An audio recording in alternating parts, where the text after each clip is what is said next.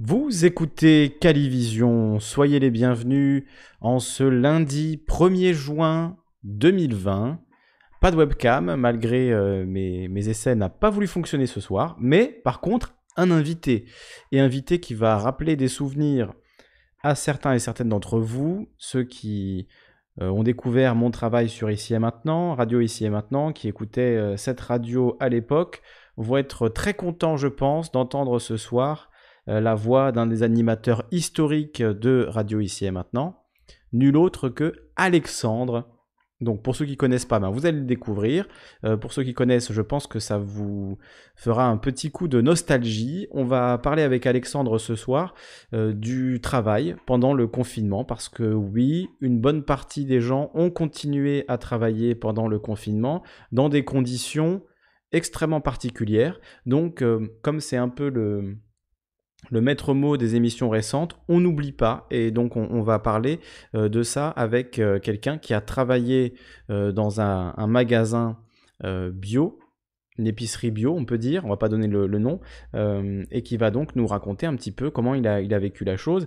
Et puis comme c'est donc Alexandre euh, un collègue et ami euh, de, la radio, ben, on va aussi en profiter pour faire un peu ce qu'on faisait à l'époque euh, de Radio Ici et Maintenant, c'est-à-dire discuter en direct des sujets d'actualité.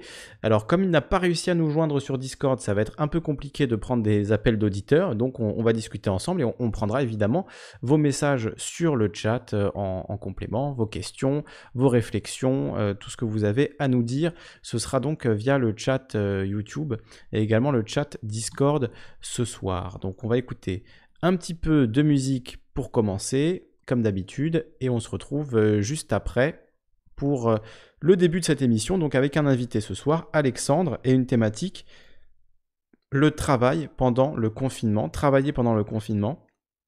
L'image d'illustration, elle est signée euh, du célèbre auteur de bande dessinée Manara, bande dessinée plutôt érotique, mais qui a fait une, série d'aquarelles consacrées aux, femmes héroïne du confinement et je trouvais que c'était assez juste d'utiliser euh, ce soir cette image pour illustrer l'émission. Donc euh, voilà pour, pour l'info. On va commencer cette émission avec euh, la musique de Luminescence, Okea, featuring Clem 6.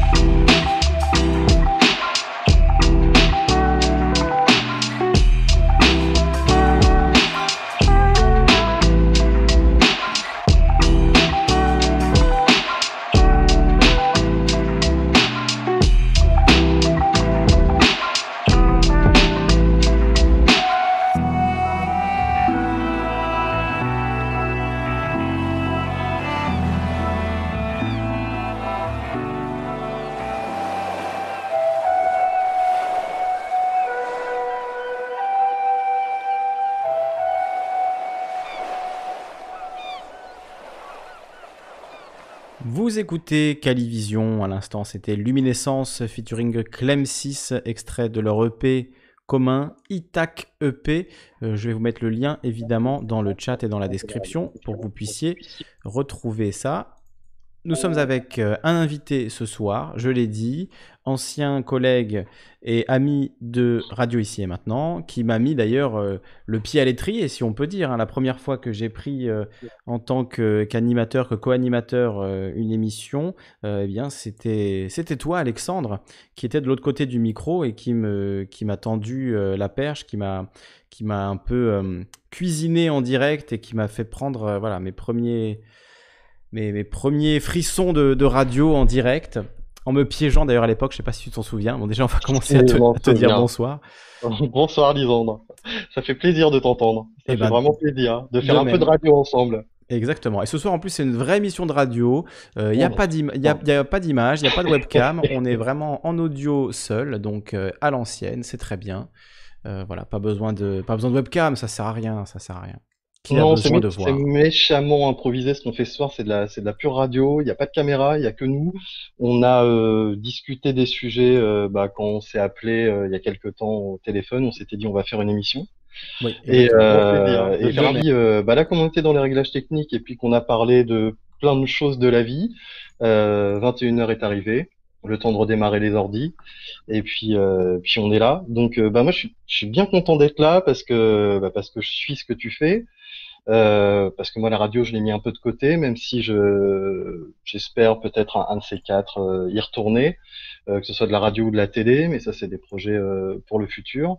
Et bah voilà, ça me fait plaisir. Et puis pour tous ceux qui bah, qui me connaissaient, qui qui m'écoutaient sur ici et maintenant, bah, je vous salue et bah, ça me fait bien plaisir de vous de vous retrouver ce soir pour parler un peu de bah, de ce qui s'est passé, euh, de ce qui s'est passé pendant ces quelques mois qui m'ont paru quelques années et qui sont loin d'être terminés en fait.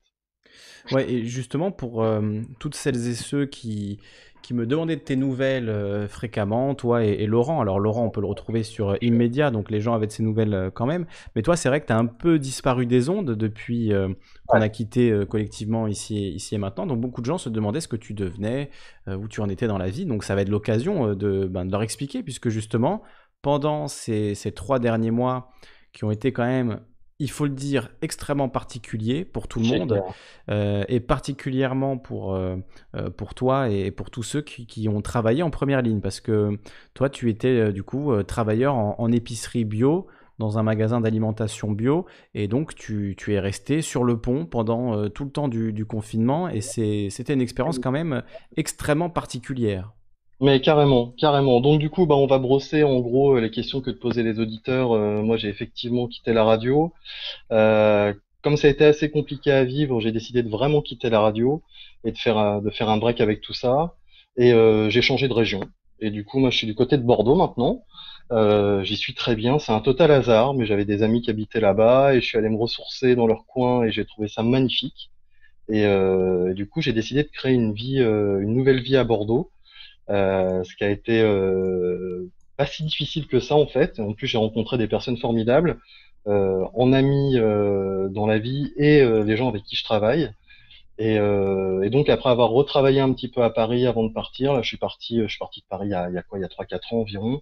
J'ai bien déconnecté du monde de la radio, même si je suis toujours incapable de passer une journée sans suivre l'actualité. Ça, euh, c'est juste impossible. Des formations euh, professionnelles ah, à vie. Hein. Mais grave, mais même pendant mes pauses déjeuner, j'écoute l'actu. C'est vraiment, euh, c'est insupportable. Et, et, du coup, voilà, je continue à suivre, même si j'ai plus le dialogue avec les auditeurs. Et, et puis, et puis voilà, maintenant, je travaille depuis environ environ deux ans dans un magasin bio. C'est plus qu'une épicerie, c'est un magasin où tu peux vraiment tout trouver. Et, euh, et, donc du coup, effectivement, pendant le confinement, euh, pendant le confinement, ça a été assez particulier. Donc déjà, il faut savoir qu'on travaille avec beaucoup de producteurs locaux.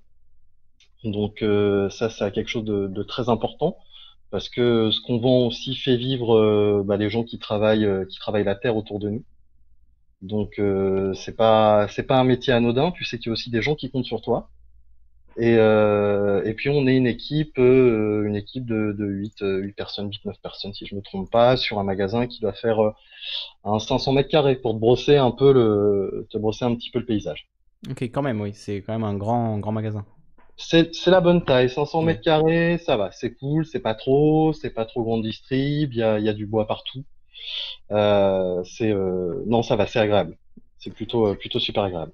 Alors, tu parlais du contact avec les auditeurs, justement, je ne les ai pas salués, les auditeurs qui sont déjà avec nous, auditeurs et auditrices. Je vais saluer Ezekiel, Chris Coty, qui lui euh, écoutait euh, de longue date, auditeur de longue date aussi d'ici et maintenant, donc euh, il, te connaît.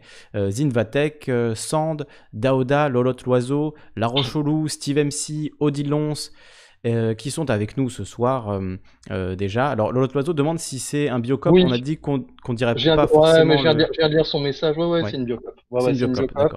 En fait, j'étais obligé, j'étais obligé, moi, si je travaillais dans le bio, de travailler pour un pour un secteur qui avait une éthique. Hmm. Alors tout n'est pas parfait euh, chez Biocop, mais euh, par contre, euh, par contre, ce que je sais, c'est que bah, c'est qu'on fait attention, attention aux gens avec qui on travaille. On a des obligations d'achat de, proximité. enfin, il y a vraiment plein de choses qui correspondent à ce que j'ai fait pendant des années à la radio. Et c'est pour ça aussi que je me suis dirigé, tu vois, vers vers la vente comme ça dans le bio.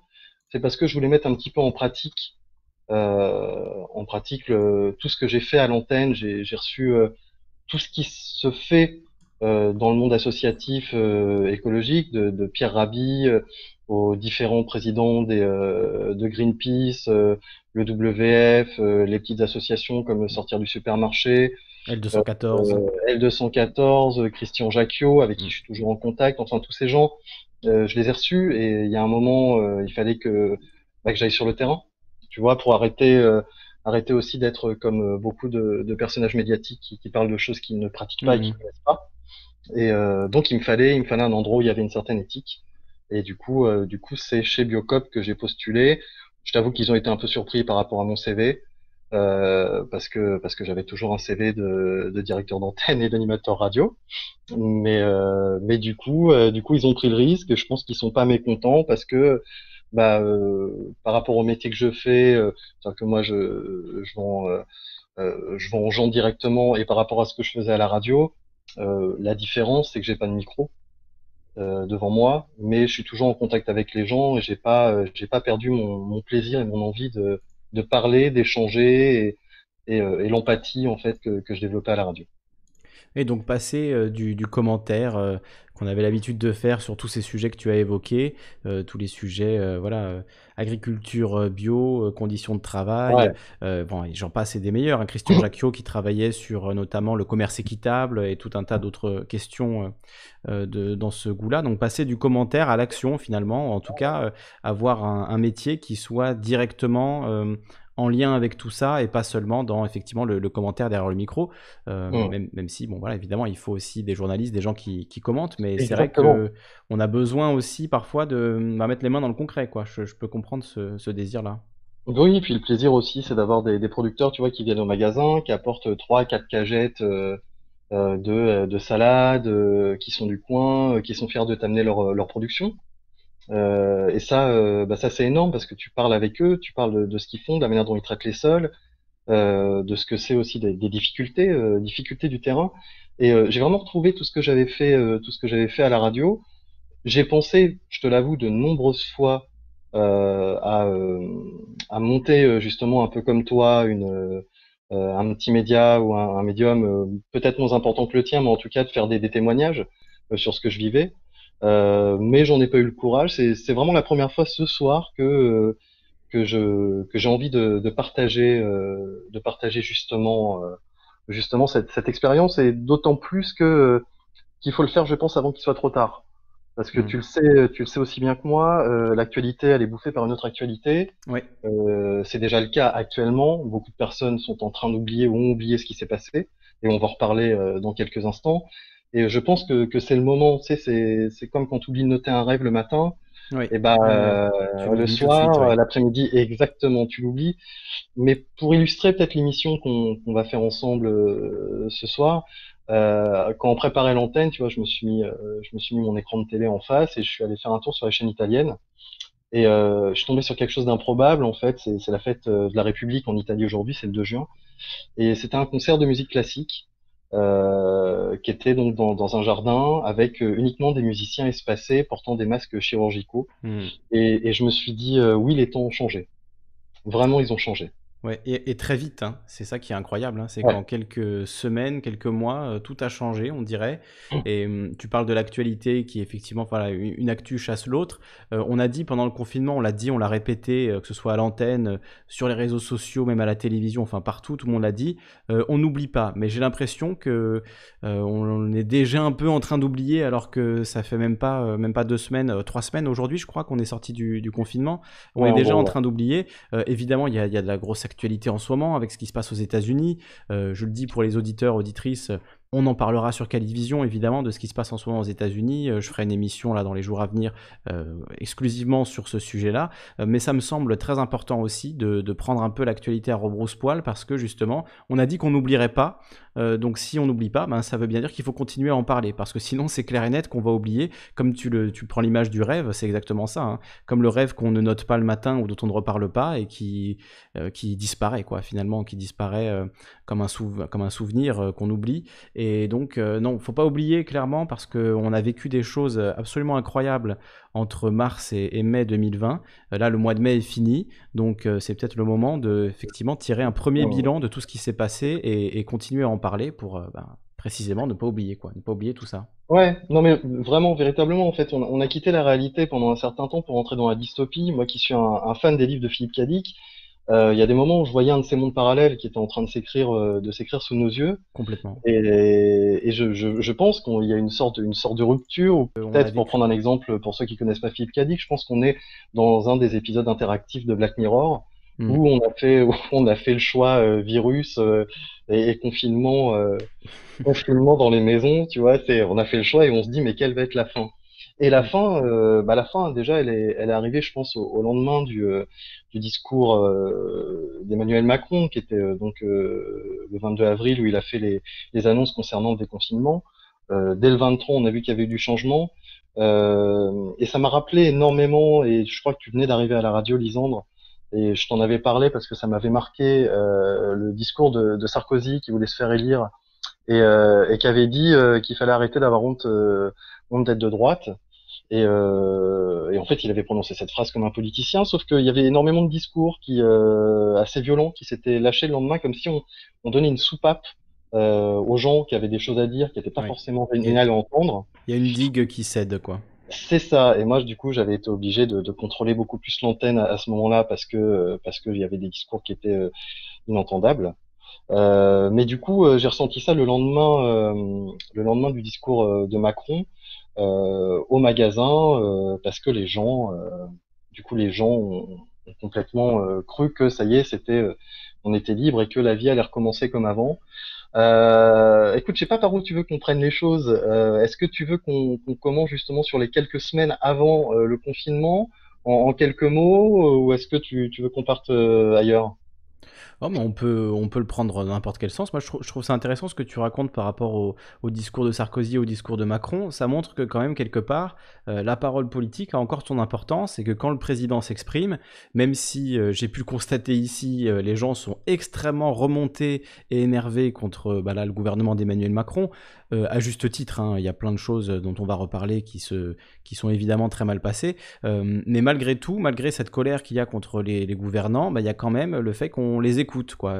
leur parole a quand même encore une importance et, un poids. Et comme tu le dis, quand Macron a commencé à parler de... Je crois qu'il n'a même pas prononcé le mot déconfinement, mais euh, c'était ça que son discours voulait dire.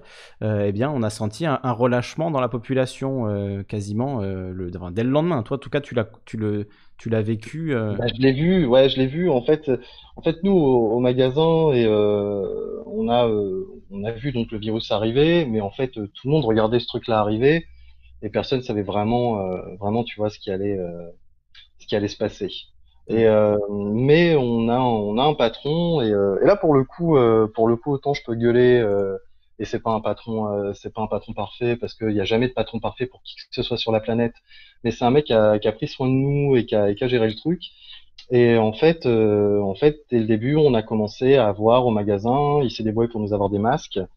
Euh, il s'est débrouillé pour nous avoir du, gel en magasin, pour euh, pour commencer à faire attention à ses employés. Puis euh, il voulait pas qu'on tombe malade non plus. Et donc euh, nous on a vu le truc arriver petit à petit, et on voyait on voyait les gens qui en fait n'avaient pris aucune aucune mesure. de, de ce qui se passait. Et donc, il y a déjà un, écart qui a commencé à se creuser entre euh, les travailleurs, parce que moi je suis un simple salarié, euh, entre les, les travailleurs euh, que nous sommes et la population qui venait faire ses courses. Donc tu vois, tu étais regardé, euh, étais un peu regardé déjà comme un extraterrestre en, en, mettant ton masque quand tu estimais que tu devais mettre ton masque, ou euh, en demandant aux gens d'arrêter de foutre leurs mains partout, ou mmh. des trucs comme ça. Donc là, il y a déjà une, sorte de mini rupture qui a commencé. Euh, et je pense que c'était la même chose dans, dans, la grande distribution pour, euh, pour, pour les caissiers et les caissières, euh, qui, euh, qui devaient, eux, j'imagine, avec une clientèle un peu plus, plus compliquée que la nôtre, qui devaient avoir à, à gérer ça. Et, et donc, les temps ont, ont avancé. Et euh, nous, on avait de plus en plus de, de, mesures euh, dans le magasin, enfin des trucs de, de plus en plus précis. Euh, on, est, on se protégeait de plus en plus, euh, jusqu'au discours de, de, Macron. Et on vient justement à la puissance du discours politique, euh, qui a, parlé, euh, qui a parlé du, du, confinement et de, des courses, des courses qu'ont fait les gens en magasin. C'est les réserves de guerre, quoi. Oui, c'était le lundi 15 mars, hein, c'est ça si je me souviens bien. Ouais, ouais, ouais. Mais déjà dès le euh, vendredi et le samedi, euh, il y avait déjà des, annonces, tu vois, et les gens ont commencé à paniquer. Ouais, les gens ont commencé à paniquer. Et ils sont venus faire des courses euh, d'une manière assez, assez invraisemblable. J'ai toujours pas compris, je ne comprendrai jamais l'histoire du papier cul.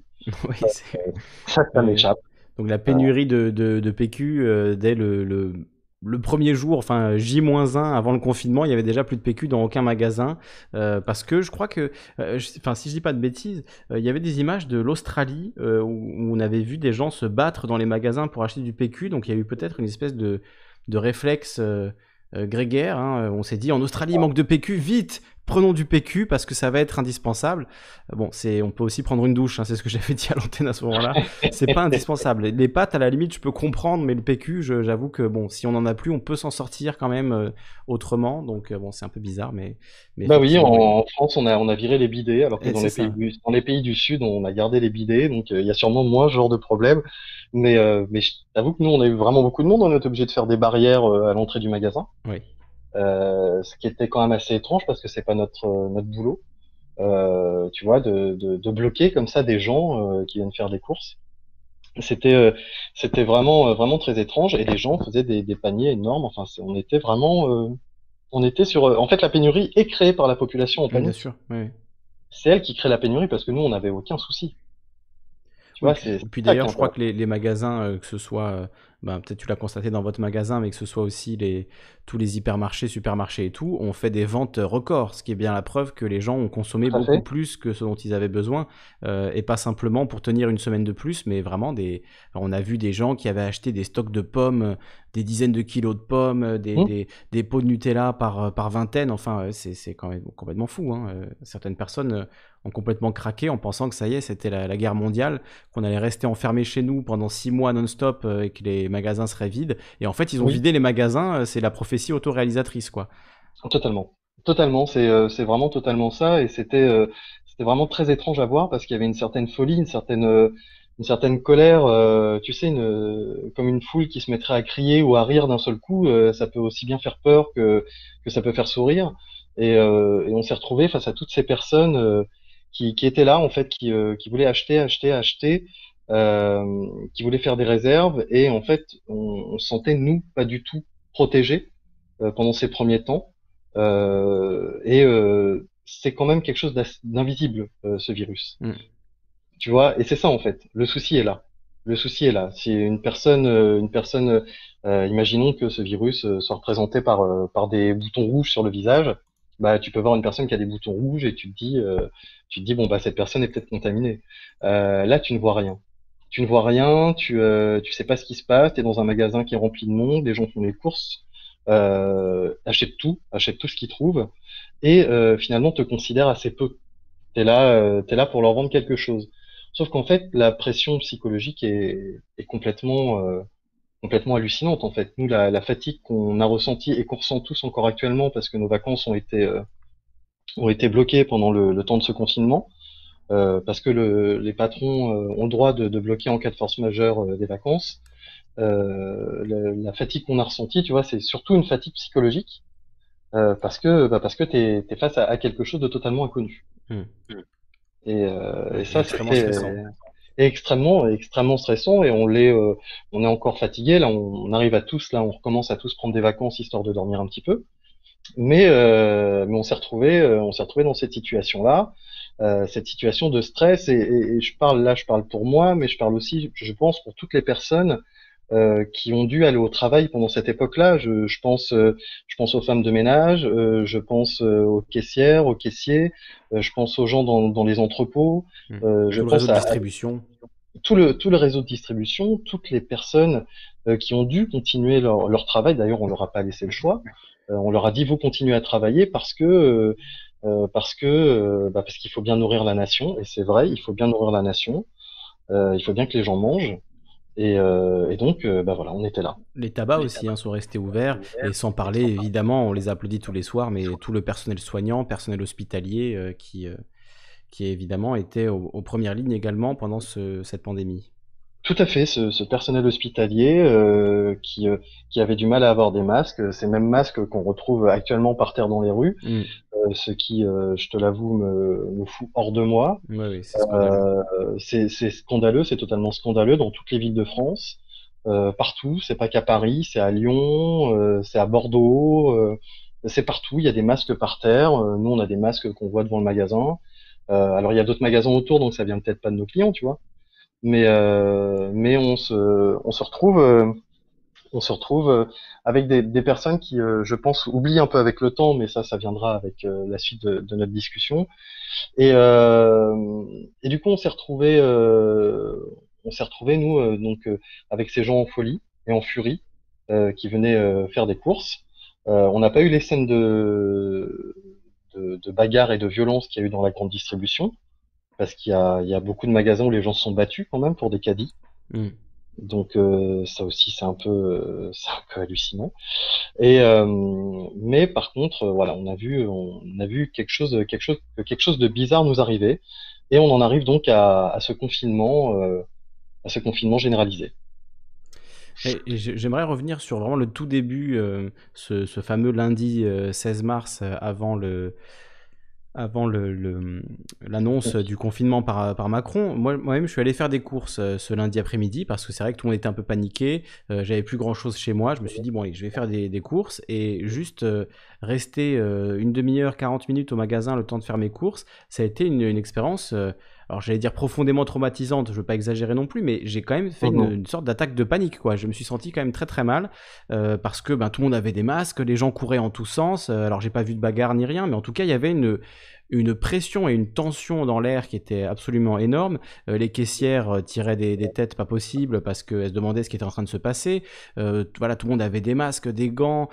C'était extrêmement pesant extrêmement angoissant et, c'est vrai que je voilà j'ai simplement passé 30 euh, minutes dans le magasin le temps de faire euh, de faire mes quelques courses d'ailleurs moi-même j'ai cédé euh, j'ai pris deux paquets de pâtes de plus tu vois enfin il y avait une espèce de, de, comme ça de réflexe de survie quoi Bien sûr. mais si jamais si jamais je manque de pâtes dans trois semaines et qu'il y en a plus dans les magasins vite il y avait plus de farine il y avait plein de rayons qui étaient déjà à moitié vides enfin c'était vraiment pas, pas chouette. Et, moi, j'étais un simple client. Donc, j'imagine à peine le, l'impact psychologique sur des gens qui, tous les jours pendant ce confinement, ont, dû euh, faire face à, ces, flots de, clients euh, stressés, ces clients même terrorisés parfois, parce que, comme tu dis, l'ennemi est invisible et que finalement on ne sait pas du tout jusqu'où ça va aller, quelle proportion ça va prendre. En tout cas, à ce, à ce jour du 16 mars 2020, on ne savait pas du tout dans quoi on, on rentrait. quoi.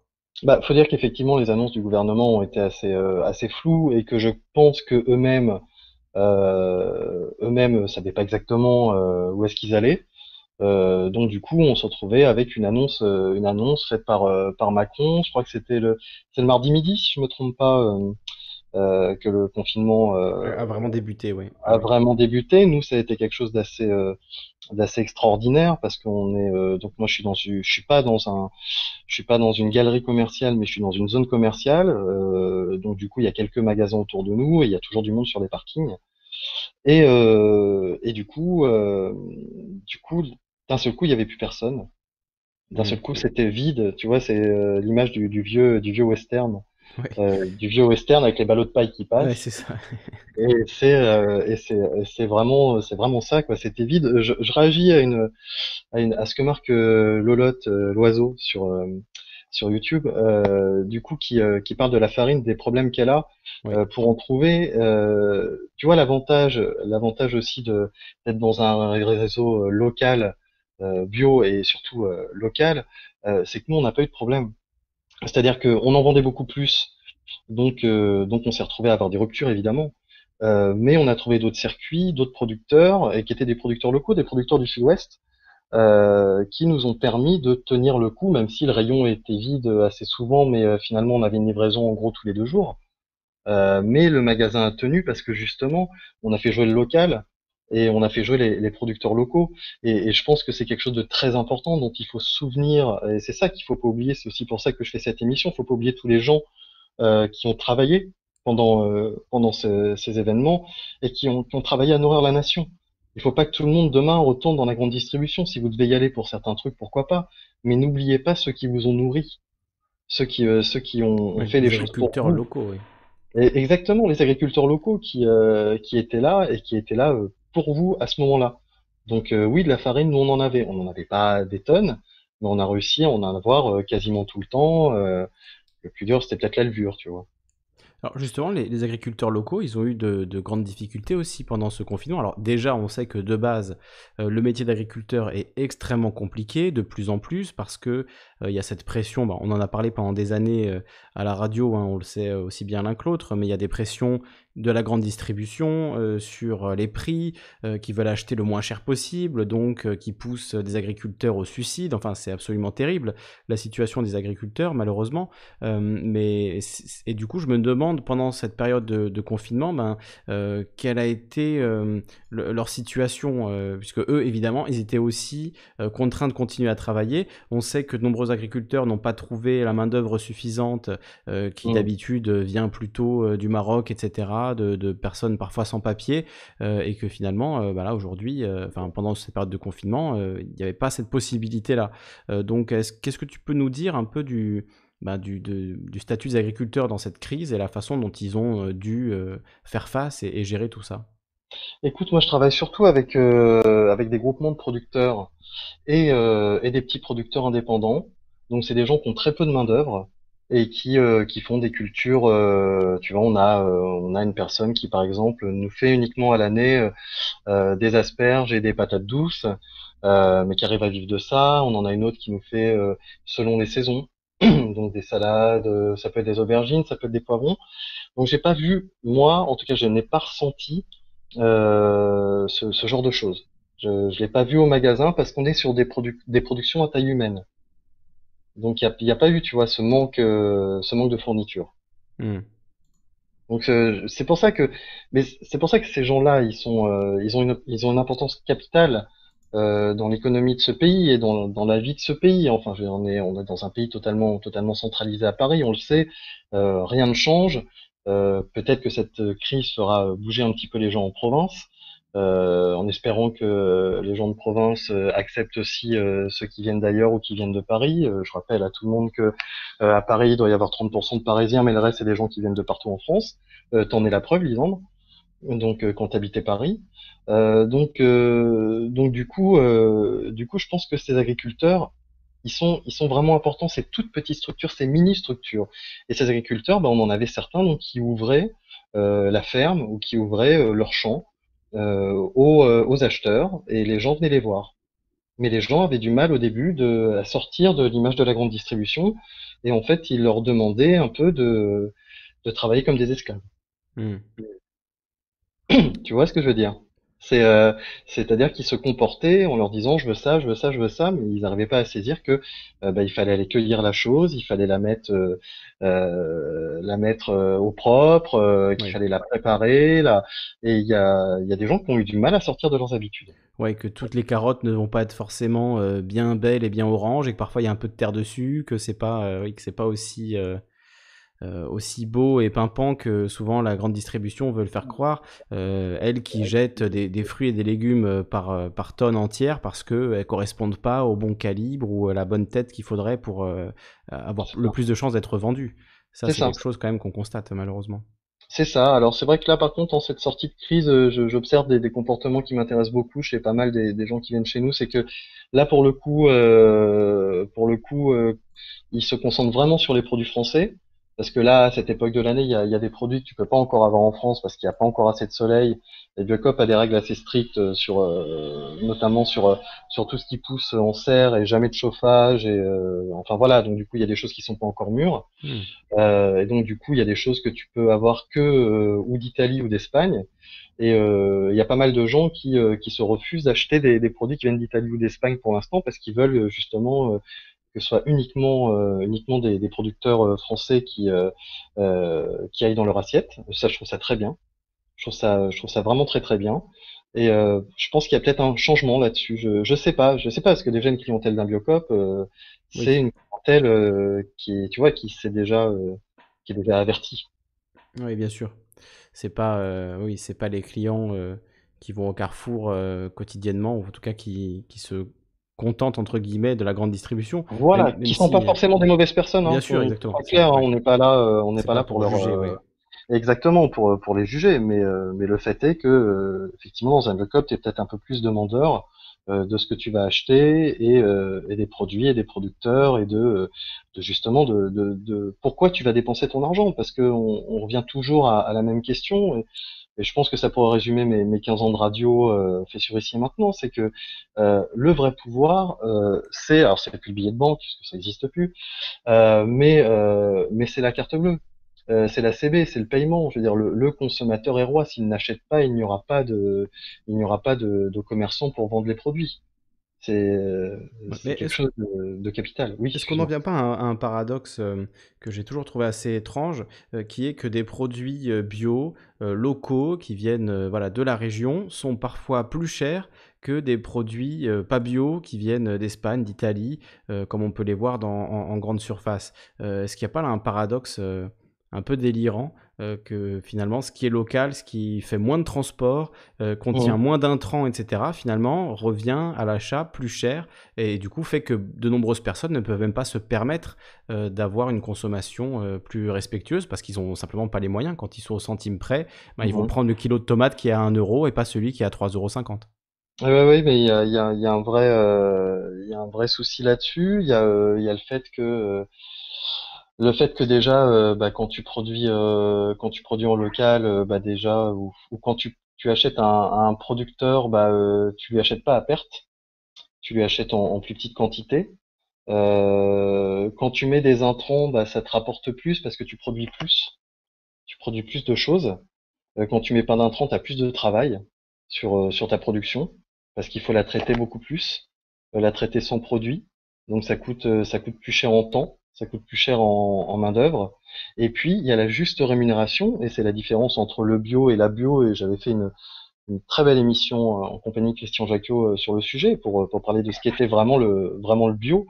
Et le bio, c'est aussi du sociétal, c'est aussi de l'éthique, euh, c'est aussi de l'humain. Et, en fait, acheter un produit bio, alors c'est toujours mieux que rien. Hein. C'est toujours mieux que rien parce que tu achètes un produit où on a mis moins de produits dans le sol. Mais en fait, euh, en fait, acheter du bio, c'est aussi penser au, producteur qui va, euh, euh, qui va pouvoir bien se rémunérer, qui va pouvoir bien rémunérer ses salariés, qui va pouvoir du coup ne pas trop produire pour, pour justement, qui va pouvoir justement ne pas surexploiter ses sols pour énormément produire et donc appauvrir, appauvrir le terrain. Le bio, c'est tout ça. En fait, le bio, c'est un cercle vertueux. Euh, et, c'est ça qu'il faut mettre en place. Et c'est pour ça que c'est un peu plus cher le local. Mais il y a aussi quelque chose d'assez important, c'est que c'est pas plus cher si tu manges en saison. Si tu manges en saison, les produits ne viennent pas plus cher. Donc, faut être informé aussi de à quel moment poussent les, carottes, les tomates, les panais, euh, les pommes de terre, s'intéresser à des légumes et des fruits un peu plus rares, un peu moins communs. il y a euh, un nombre de sites internet qui fait ça, tu sais, c'est tu marques euh, fruits et légumes de saison. Euh, et puis voilà, alors effectivement, tu auras peut-être quelques centimes en plus euh, à payer. Je te dis, ça revient pas plus cher, mais tu auras peut-être quelques, allez, peut-être entre 50 et 1 euro peut-être en pleine saison en plus. mais moi, j'ai des productions de tomates anciennes en plein été qui viennent de 40 km à côté du boulot, qui sont des tomates qui sont des tomates non hybrides, totalement magnifiques. Qu'on vend en pleine saison à 5 balles le kilo.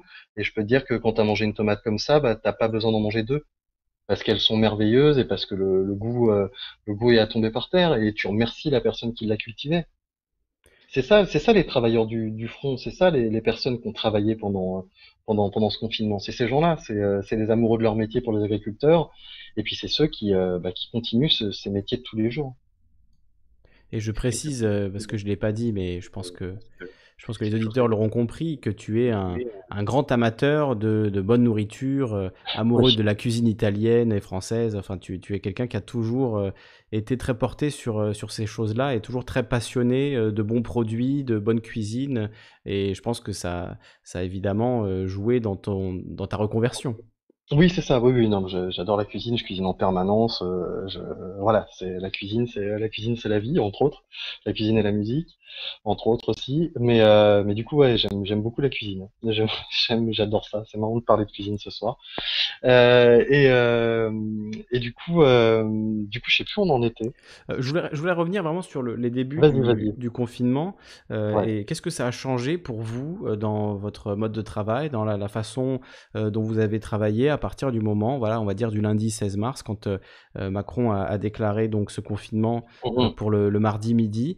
qu'est-ce qui concrètement a changé dans votre façon de travailler euh, voilà, quand vous vous rendez au boulot Qu'est-ce, que, qu'est-ce qui était différent de dix jours avant quoi?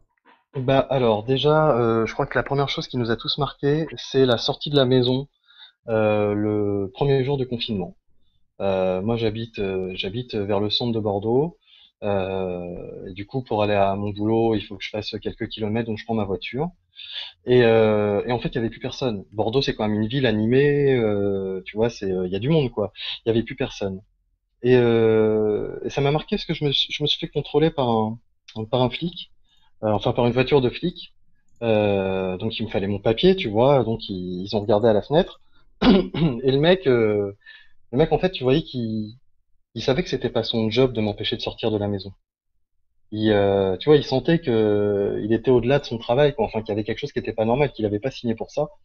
Et euh, donc il m'a dit vos feux arrière fonctionnent pas. J'ai dit mec ouais je sais mais il n'y a plus de garage ouvert. Bref, on a arrêté la conversation là-dessus. Les tabacs c'est indispensable mais pas les garages automobiles. Hein, faut... c'est ça, c'est ça. Et donc le gars euh, du coup on, tu vois, il me dit ça, et puis euh, il me dit bon bah pour votre attestation, parce que j'avais un petit souci dessus. Euh, t'as euh, un mec qui me dit c'est pas vraiment la bonne, il faut un autre truc, mais tu vois son ton était pas agréable, mais en même temps, euh, en même temps, je voyais qu'il était paumé. Je voyais qu'il était, vraiment paumé, et, donc j'ai dit ok, puis à la fin je lui ai dit puis bon courage. Et là par contre je l'ai vu totalement déstabilisé. J'ai vu un, tu vois, un gars qui qui s'est dit attends, il me dit bon courage, je viens je viens un peu de lui parler un petit peu de manière un peu véhémente, et j'ai senti que lui aussi il se demandait quelle était sa place dans cette ville où il n'y avait plus personne. Tu vois, c'est d'un seul coup tout avait changé. Et la première chose à remarquer effectivement dans ce confinement, Lisande, c'est c'est ce premier jour où on est arrivé, euh, on est arrivé au magasin où euh, il y avait du monde devant, énormément de monde. Il y avait la queue sur 100 mètres avec des gens espacés euh, espacé de, de 3-4 mètres. Et, euh, et, nous qui faisions en fait la sécurité à l'entrée, ce qui n'a pas été trop compliqué. Hein. Les gens étaient euh, les gens étaient cool, puis eux-mêmes étaient euh, se sentaient sécurisés euh, du fait qu'on bloque le magasin à quelques personnes, entre 5 et 10 personnes. En fait, on voulait que les gens prennent leur temps et, et en fait ne ne stressent pas et viennent faire leurs courses, si possible, une fois par semaine. Le but, c'était ça. C'était que les gens viennent une fois par semaine, voire deux, pourquoi pas. Euh, parce que euh, parce que le truc, c'est que nous aussi, on était là et on faisait notre boulot, mais on voulait pas qu'ils nous mettent en danger. C'est quelque chose euh, d'assez particulier, mais nous, on savait mmh. qu'on était en phase 2. C'est-à-dire que les gens venaient, eux, ils repartaient chez eux, mais nous, on était là toute la journée. Donc, il, il fallait, il fallait, on demandait aux gens, et, et souvent, on, on, était assez tendu, on leur disait, on leur disait de venir faire des vraies courses. Et c'est, euh, je pense, qu'a énervé beaucoup de, de, caissiers, de caissiers, de caissières, de, de personnel de, de magasins, c'est de voir des personnes qui venaient, par exemple, prendre une tablette de chocolat. Oui. Euh, un peu de crème et, toi, et trois poireaux, c'est sûr que c'est pas des vraies courses, oui. C'est pas des vraies courses. Et en fait, tu les regardes et, et tu leur. Tu sais que le lendemain, ils vont être de retour, quoi, du coup. C'est ça. oui. ça. Et tu leur dis, mais de, quel droit est-ce que vous rompez le confinement, vous nous mettez en danger mm. pour venir acheter quelque chose d'aussi négligeable? Et euh, je sais que certains collègues l'ont dit à des clients, je sais que moi je, l'ai dit à des clients qui sont des bons clients, tu vois, des gens, des gens que tu connais, que tu côtoies depuis deux ans. Quand tu côtoies des gens depuis deux ans, bah tu les tutoies, tu les connais. Mais, euh, le fossé en fait a commencé à se créer à ce moment-là. Ce fameux fossé euh, entre la population confinée et les non confinés. Parce que les non confinés ont, ont ressenti je pense, en tout cas, moi, il y a des moments où je l'ai ressenti, une certaine jalousie euh, pour ceux qui, euh, à qui on donnait le droit de rester à la maison. Bien sûr, mais, mais qui étaient obligés de rester à la maison. Et qui étaient obligés de rester à la maison. Et qui se plaignaient de rester à la maison. Oui, bien sûr. et alors que toi, on te disait, bah, il faut aller travailler. Sauf que toi, bah, en fait, quand tu travaillais, euh, quand tu travaillais à, à ce moment-là, moi, je me souviens que pendant, pendant un mois et demi, je prenais deux douches par jour. Euh, je, je prenais des bains. Enfin, tu vois, mais euh, des bains à outrance, quoi. Vraiment des choses totalement illogiques. Parce que tu avais l'impression de vivre dans, une, dans, dans un univers souillé. Hmm. Et, et c'est ça qui est, c'est ça qui a une fois de plus créé le, la barrière, la barrière dont, sur laquelle on viendra tout à l'heure justement entre ceux qui étaient en première ligne je te parle pas des gens des hôpitaux, hein, ça n'a rien à voir, euh, mais ceux qui en tout cas étaient dans, la vente et ceux qui étaient confinés. Pour finir de répondre à ta question, donc euh, premier jour le changement c'était la queue devant le magasin avec des gens espacés. Euh, L'autre changement euh, c'était qu'il y avait beaucoup moins de monde en magasin, que nous de notre côté on était quand même assez tendu. Pour être franc, on était vraiment tendu et puis il fallait en permanence refaire les stocks du magasin parce que tout était vidé, parce que les gens du coup faisaient des paniers énormes. Et puis, euh, et puis euh, notre emploi du temps qui a changé, euh, alors pas dès le premier jour, mais au bout de quelques temps, des gens on s'est retrouvés à fermer plus tôt, à commencer plus tard. on a eu un patron qui a eu l'intelligence de, de réduire nos, nos, heures de travail tout en nous gardant à 35 heures. Ce que, ce que je tiens à noter quand même, parce que c'était pas une obligation. Oui, et ça n'a pas été le cas dans tous les, dans tous les supermarchés et toutes les épiceries. Oui. Mais clairement pas, et pas dans tous les biocopes non plus. Hein. Mm. Voilà, c'est euh, parce que c'est une coopérative, c'est des magasins indépendants. Donc, euh, donc le gars nous a quand même mis à 30 heures euh, alors qu'on était payé 35. donc je trouve que c'est quelque chose, c'est quelque chose de notable. et puis il se débrouillait pour que, bah voilà, il y ait un, un break le midi, qu'on ferme le magasin pour qu'on puisse tous se reposer. C'est-à-dire qu'il y a une vraie fermeture. C'est une vraie chance. J'en suis, euh, j'en suis totalement conscient. C'est euh, une véritable chance. Parce que pour, pour beaucoup de gens, euh, finalement, ça correspondait à retourner au travail, euh, avoir euh, toujours son, enfin voilà, ses conditions de travail normales, mais avec en plus une pression énorme qui était évidemment euh, de ben, de pas se contaminer. Imagine pour les gens qui rentrent dans leur famille le soir, qui ont des enfants et qui se disaient ben, peut-être que je ramène le virus à la maison, euh, c'est quand même assez terrifiant. mais finalement, pour pas de changement de salaire, pas d'augmentation, en fait, des conditions de travail complètement chamboulées, mais pas de, de vraie reconnaissance de, de, ce, de ce chamboulement et de ce changement quand même assez drastique. Enfin, je me souviens d'images de, de caissières en train de pleurer, en train de pleurer à leur caisse en disant mais qu'est-ce qu'on ramène le soir à nos enfants? Pourquoi on est là en fait? Pourquoi est-ce qu'on continue à travailler euh, pour euh, un SMIC alors qu'on prend un risque pour nos vies? Je connais beaucoup de personnes, euh, pas à mon boulot, mais, mais d'autres personnes dont un des deux travaillait et dont la, relation de couple a été totalement détériorée parce que la personne qui était confinée, elle, avait du mal, enfin, avait du mal à accepter, était en stress absolu de voir son conjoint ou sa conjointe rentrer euh, du travail. Et, euh, et en fait peut-être être porteur du virus et même la personne elle-même euh, qui avait passé la journée en extérieur se sentait sale hmm. par rapport par rapport justement justement à la personne qui était restée confinée. C'est l'écart s'est aussi creusé c'est aussi creusé à, à ce moment-là. un autre écart un autre écart c'était ces applaudissements à 20 heures. Hmm je, je sais pas, j'ai pas, en fait, moi, je n'ai pas réussi, euh, même si de tout cœur, ayant dans ma famille des, des médecins et des agents hospitaliers, euh, même si de, de tout cœur, je, je, comprenais, et puis il faut bien que les gens se dirigent vers quelque chose. Euh, ça m'a rappelé un vieux film euh, avec une manipulation politique où on lançait des, des vieilles chaussures sur des fils électriques. Je crois que c'était des hommes du président ou des hommes de pouvoir. Enfin, c'était un truc assez assez extraordinaire. mais bon, les gens étaient aux fenêtres et applaudissaient. Et pourquoi pas, finalement, quand tu passes ta journée à la maison, ça vient d'Italie d'ailleurs, quand tu passes ta journée à, la maison, bah, tu veux applaudir les gens qui travaillent pour toi, à te soigner. mais moi, j'ai jamais réussi à applaudir parce que je rentrais du travail à ce moment-là hmm. et, et, je savais qu'une heure après, je serais au lit. Parce que, en fait, psychologiquement, j'étais épuisé. Et, euh, et j'ai pas réussi à applaudir. Et je pense pas qu'énormément de personnes qui ont travaillé pendant cette période euh, aient réussi à applaudir. Non pas qu'ils étaient pas de, de tout cœur euh, avec les soignants, euh, évidemment qu'ils sont de tout cœur avec les soignants et qu'on l'est encore et qu'il y en a qui l'ont payé de leur vie et que c'est vraiment quelque chose de, de dramatique. Mais mais c'est juste qu'en fait ils se sentaient et moi moi-même je me suis senti un peu oublié par la société même si on disait on applaudit tous ceux qui travaillent, tous ceux qui sont au fond, mais très clairement, le, très clairement, on allait vers les personnels soignants et, et je trouve que c'est normal une fois de plus, mais, mais tu vois, tu avais aussi cette impression d'abandon d'une partie, euh, d'une partie de la société qui, euh, qui finalement se rendait pas compte de ce que c'était que cette vie-là et qui, euh, par exemple, quand tu les croisais dans ton immeuble, ne s'écartait pas. Euh, moi, je sais que, je sais que j'ai été obligé dans mon immeuble de dire aux gens, quand je passais, ils s'écartaient pas, je leur disais, s'il vous plaît, vous êtes confiné, restez confiné, que ça serve à quelque chose. Que ce qu'on fasse serve à quelque chose. Et c'est une phrase que j'ai répétée à beaucoup de personnes et qui venaient au magasin. Je leur disais ne sortez pas trop, que ce qu'on fait nous actuellement, ça serve à quelque chose, parce que sinon on ferme le magasin puis on rentre à la maison.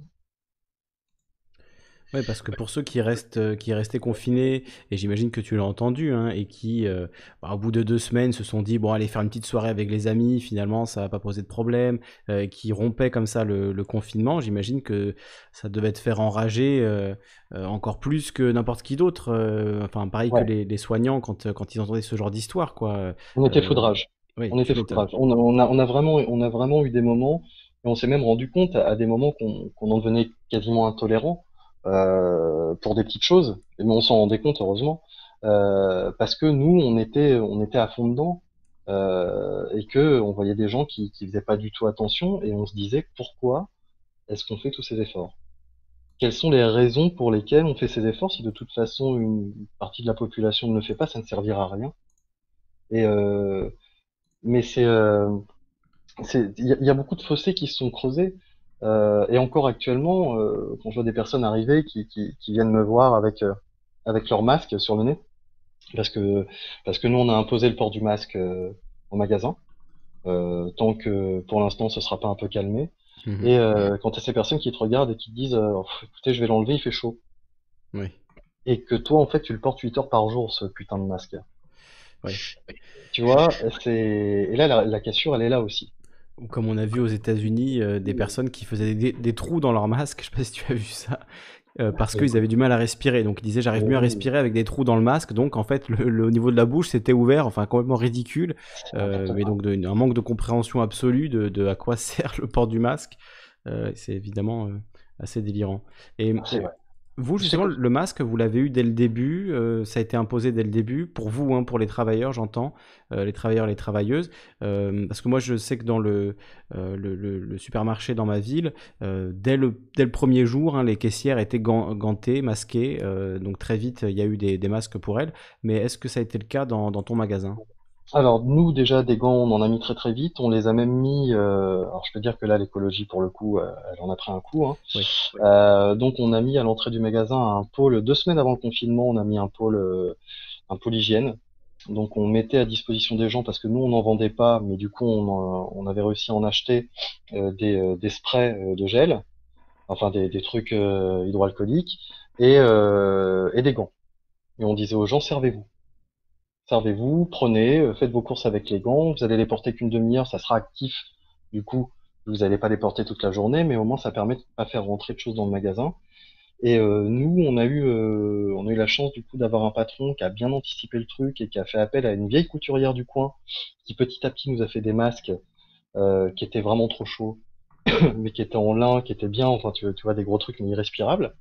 Et puis il a réussi lui à, acheter, à acheter des masques et donc, on a eu euh, assez rapidement des masques. La plateforme de Biocop nous a envoyé des masques aussi en tissu.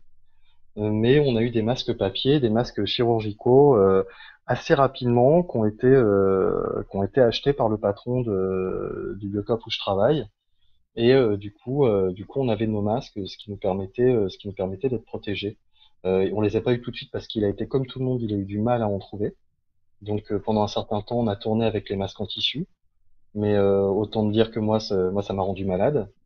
Enfin, je suis tombé malade pendant pendant cette pendant cette comment s'appelle ce confinement. J'aimerais bien en dire un mot après aussi d'ailleurs. Oui, bah on peut on peut en dire un mot justement. Tu me racontais quand on préparait l'émission que bah, finalement tu penses peut-être avoir eu euh, le, Covid pendant un moment, que c'est une possibilité. En tout cas, tu n'as pas été testé ni rien, euh, mais en tout cas, tu as eu des symptômes assez, euh, assez, pénibles pour dire le moins. Donc, est-ce que, oui, est-ce que tu peux nous raconter un peu cette, cet épisode-là? Ouais, ouais, c'est bah, en fait j'ai été malade, j'ai eu, une grosse angine blanche, mais je suis un, je suis un habitué d'en avoir de temps en temps. Mais là j'ai eu un truc qui m'a qui m'a scotché pendant plusieurs jours au lit. J'ai eu 7 jours d'arrêt de travail.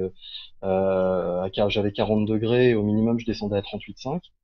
Euh, et euh, j'ai eu la, la, la chance d'avoir un médecin euh, qui m'a filé des antibiotiques. Et euh, je pense que c'était la chose à faire parce que avec le recul par rapport à ce virus, on voit que les antibiotiques finalement étaient assez utiles. Et donc, mais, mais en fait, oui, ça m'a tellement écrasé.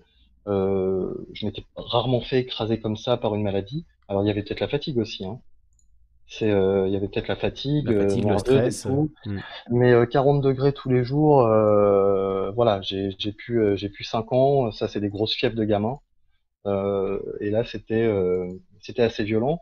Et, et la solitude d'une personne malade pendant, pendant le Covid, c'est quelque chose de particulier. C'est-à-dire que donc tu te retrouves. alors déjà, tu vis cette injustice de penser que tu as été malade parce que tu as pu l'attraper au travail. Euh, déjà, tu as ça. Et puis, euh, il y a le fait que bah, tu, euh, tu te retrouves à, à, appeler un médecin que tu connais pas forcément. J'ai fait une consultation en vidéo. Donc, prenez une photo de votre gorge, monsieur, envoyez-la moi. Enfin, tu vois, c'est assez rigolo. et puis, tu appelles un laboratoire parce que ta fièvre tombe pas et que ton médecin commence à s'inquiéter. Donc, il dit, il va falloir faire des analyses. Euh, et, le laboratoire te dit bah non, on veut pas de vous parce que vous avez de la fièvre, on a des gens sans chez nous. Et, et là, euh, là, ils disent euh, on peut peut-être faire appel à une équipe d'infirmiers spécialisés Covid qui peut venir chez vous pour faire la prise de sang. je sais pas si t'imagines, disons, le traumatisme d'imaginer arriver chez toi des gens tout gantés, tout euh, tout protégés, euh, tu vois, qui viennent et qui euh, qui sont comment dire, qui viennent te faire une prise de sang. Je... C'est flippant en fait. C'est totalement flippant. C'est et la seule personne qui m'a rassuré là-dedans, eh ben c'est une comment s'appelle? C'est une, une, infirmière que je connaissais pas, que j'ai eu au téléphone au bout de ma rue et qui m'a dit que ça arrivait et qui a discuté avec moi pendant un quart d'heure. Et, euh, et quand on parle d'une infirmière, euh, ben on parle une fois de plus des petits métiers.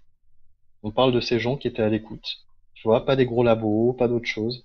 On parle, euh, on parle de ces gens qui étaient à l'écoute et qui eux-mêmes étaient dépassés par les consignes de l'ARS, euh, qui a fait, euh, qui a vraiment, qui a donné des, consignes qui étaient n'importe quoi aux médecins. Et bah, cette infirmière m'a m'a aidé à surmonter mentalement le truc et du coup à me battre contre la maladie. Oui, donc parfois, c'est vrai que on n'y pense pas suffisamment, mais le contact avec, euh, avec le soignant peut, peut faire euh, quasiment autant de bien qu'un médicament. Euh, c'est vrai que les, les médecins n'ont pas forcément conscience, mais le fait de, de, penser à la psychologie de la personne à qui on s'adresse, de la manière dont on lui parle, des mots qu'on utilise pour lui parler, etc., c'est très très important aussi dans le rétablissement, le bon rétablissement d'une personne. Mais évidemment, surtout pendant cette période. Moi, mon médecin, il a été, il a été assez extraordinaire. Euh, mais euh, je savais qu'il avait, euh, il avait un nombre de patients exponentiel. Il m'a dit lui-même qu'il traitait des cas de Covid. il s'était lui-même isolé et confiné pour pas, pour pas justement affecter sa famille. mais tu vois, tu te retrouves face à des gens qui font ce qu'ils peuvent face à des, face à des problèmes des services, des services de la médecine qui ont, qui ont, été complètement dépassés. Et là encore, il y a une fracture parce que quand tu tombes malade et que tu te dis que ça peut venir de ton travail, et ben là ça pose problème. Là ça pose problème, c'était pas forcé forcément du travail, tu vois, mais il y avait une, fracture en plus, t'en veux pas à ton boulot. T'en veux juste à la société qui du coup t'a peut-être laissé un petit peu sur le bord de la route. Mmh, mmh. Et du, du coup, tu as eu les résultats de, de ces tests Je n'ai pas fait les examens. Je les ai pas fait parce que je, ça m'a après les, les médocs ont marché, donc j'ai été très fatigué, mais j'ai pas fait, j'ai pas fait les, les, analyses de sang. Et de toute façon, ils sont tellement en galère avec leurs tests en ce moment. Il y en a aucun qui est validé. Hmm. Enfin, bref. Oui. Voilà quoi. Parce qu'il y a quand même un risque que si tu as eu le virus à ce moment-là, tu tu as pu contaminer d'autres gens, c'était quand même un risque. Bien sûr, bien sûr, bien sûr. Alors heureusement, je suis resté quasiment, euh, quasiment enfermé chez moi pendant une dizaine de jours. Donc, euh, donc voilà. Et après, quand je suis revenu au taf, j'ai fait attention à tout, tu vois. Hmm. Mais après, euh, après, tu sais pas, tu sais pas si, Ça a dû être dix jours très très compliqués à vivre. C'était assez particulier. C'était assez particulier, mais en même temps, ça se trouve, j'ai juste eu une angine. Hein. Hmm. Tu vois, c'est le problème. possible aussi. Hein, le problème de, de, la psychologie dans ces moments-là, et justement de, de, faire partie de ceux qui sortent tous les matins et qui se retrouvent, qui se retrouvent dans la rue, alors que tout est fermé. Moi, j'avais une pensée pendant le, confinement, pendant la pandémie, enfin le, le, gros de la pandémie, on va dire, parce que ça semble se tasser en ce moment, euh, mais c'était pour tous les hypochondriaques. Euh, tous les gens qui euh, ont l'impression de tomber malade tous les quatre matins, euh, ah qu'ils ont toujours un problème, etc.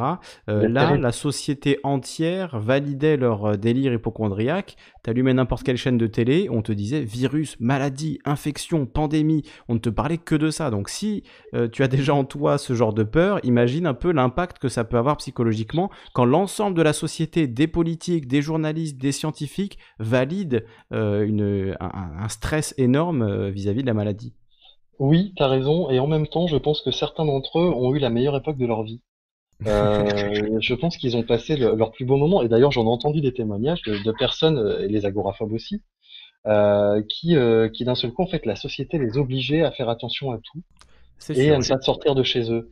Et, pour eux, c'était magique. Et le, port des gants, du masque, le gel hydroalcoolique en permanence, tout le monde qui se lave les mains 20 fois par jour, et c'est sûr que du coup, ça devait un peu les rassurer, quelque part. Exactement. Mais exactement, c'est ça. Et du coup, ils se sont retrouvés, eux, bah, euh, c'était la zone confort. C'était la, c'était la zone confort, quoi. C'était leur moment. Euh, mais oui, c'était, c'est ça.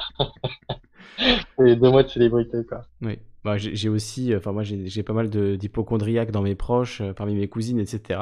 Je sais que voilà, certaines d'entre elles sont restées vraiment enfermées au maximum, euh, même pas vouloir aller faire de courses, enfin être vraiment extrêmement, extrêmement stressées euh, par tout ça, et même à la maison d'avoir peur de toucher des choses qui venaient de l'extérieur, etc. Donc je pense que pour certains, ça a été encore plus dur qu'à l'habitude, parce qu'il y avait aussi ce, bah, cet aspect où finalement euh, euh, toute la société validait cette, ce stress. Mais c'est vrai, comme tu le dis, euh, au moins il y avait une, espèce de confort de se dire bah, je suis pas fou ou folle, finalement j'avais raison de craindre la maladie, et bon voilà, je suis prête, quoi, je suis prête à vivre ça. Mais carrément, mais, carrément, mais c'est sur le chat, c'est Odilons, Odilwans qui, qui dit ceux qui ont des tocs se laver les mains sans arrêt. Euh, moi, c'est un, c'est un TOC, euh, c'est un truc que j'ai pris euh, pendant cette période. alors, le lavage de mains en permanence, mais de toute façon, nous, on a eu des obligations et on a toujours au magasin des obligations très très fortes en hygiène qui sont assez hallucinantes. Et, mais c'est très bien, on nettoie tout. Euh, même aller aux toilettes devient devient une partie de ton emploi du temps hein, parce qu'il faut tout désinfecter même quand tu vas enfin tu vois c'est vraiment euh, c'est vraiment un truc, euh, c'est vraiment un truc assez, euh, assez, assez trash à, mettre en place. Mais moi, je me lave les mains et j'ai abusé, usé et abusé du liquide hydroalcoolique euh, qui était et qui est toujours en permanence sur moi. Et je, pense que, je pense que cette période va laisser des traces. Hmm. Oui, il y a aussi la tradition, on en parlait un peu tout à l'heure en antenne, mais la tradition de la bise, hein, qui est très forte en France, on le sait. la bise, le serrage de main, le, euh, le câlin, etc. Euh, tout ça, ça aujourd'hui, on sent que c'est difficile. Alors il y a, un peu deux, deux, écoles, j'ai envie de dire. Il y a ceux qui disent oh c'est bon, euh, je l'ai vu encore aujourd'hui, j'étais en réunion de famille, hein. la moitié de la famille qui disait c'est bon, on peut, on peut se refaire la bise, et l'autre moitié qui disait non non, je préfère suivre les consignes de l'OMS pour l'instant, vaut mieux pas. Mmh. Peut-être qu'il vaut mieux qu'on laisse cette tradition derrière nous, et d'autres qui sont très attachés encore à la tradition de la bise. Mais c'est vrai que bah, si on est concret, la, bise c'est un transmetteur de, de maladies. Donc, euh, est-ce qu'il ne faut pas oublier cette tradition-là de, la bise, par exemple, et du serrage euh, C'est une vraie question que tu poses et euh, je me la pose, je me la pose aussi parce que moi j'adore faire la bise, j'adore serrer la main.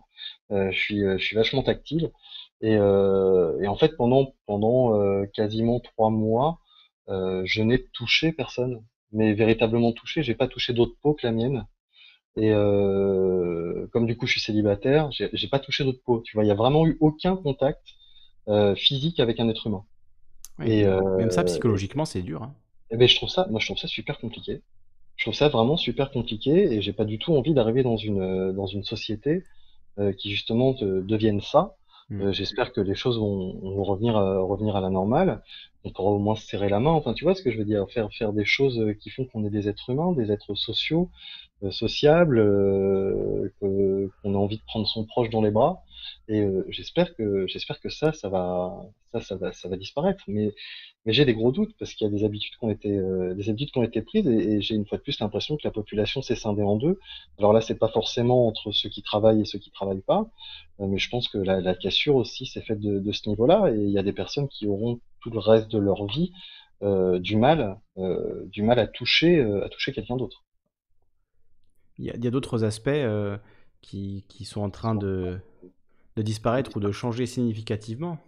Euh, bon, alors là, il y a les bars et les, et les restaurants qui réouvrent aujourd'hui dans des conditions assez particulières. Mais on, on, en parlait aussi euh, avant l'émission, euh, les boîtes de nuit le concept de la boîte de nuit euh, est complètement incompatible avec euh, une société hygiéniste où on ferait attention au moindre contact, etc.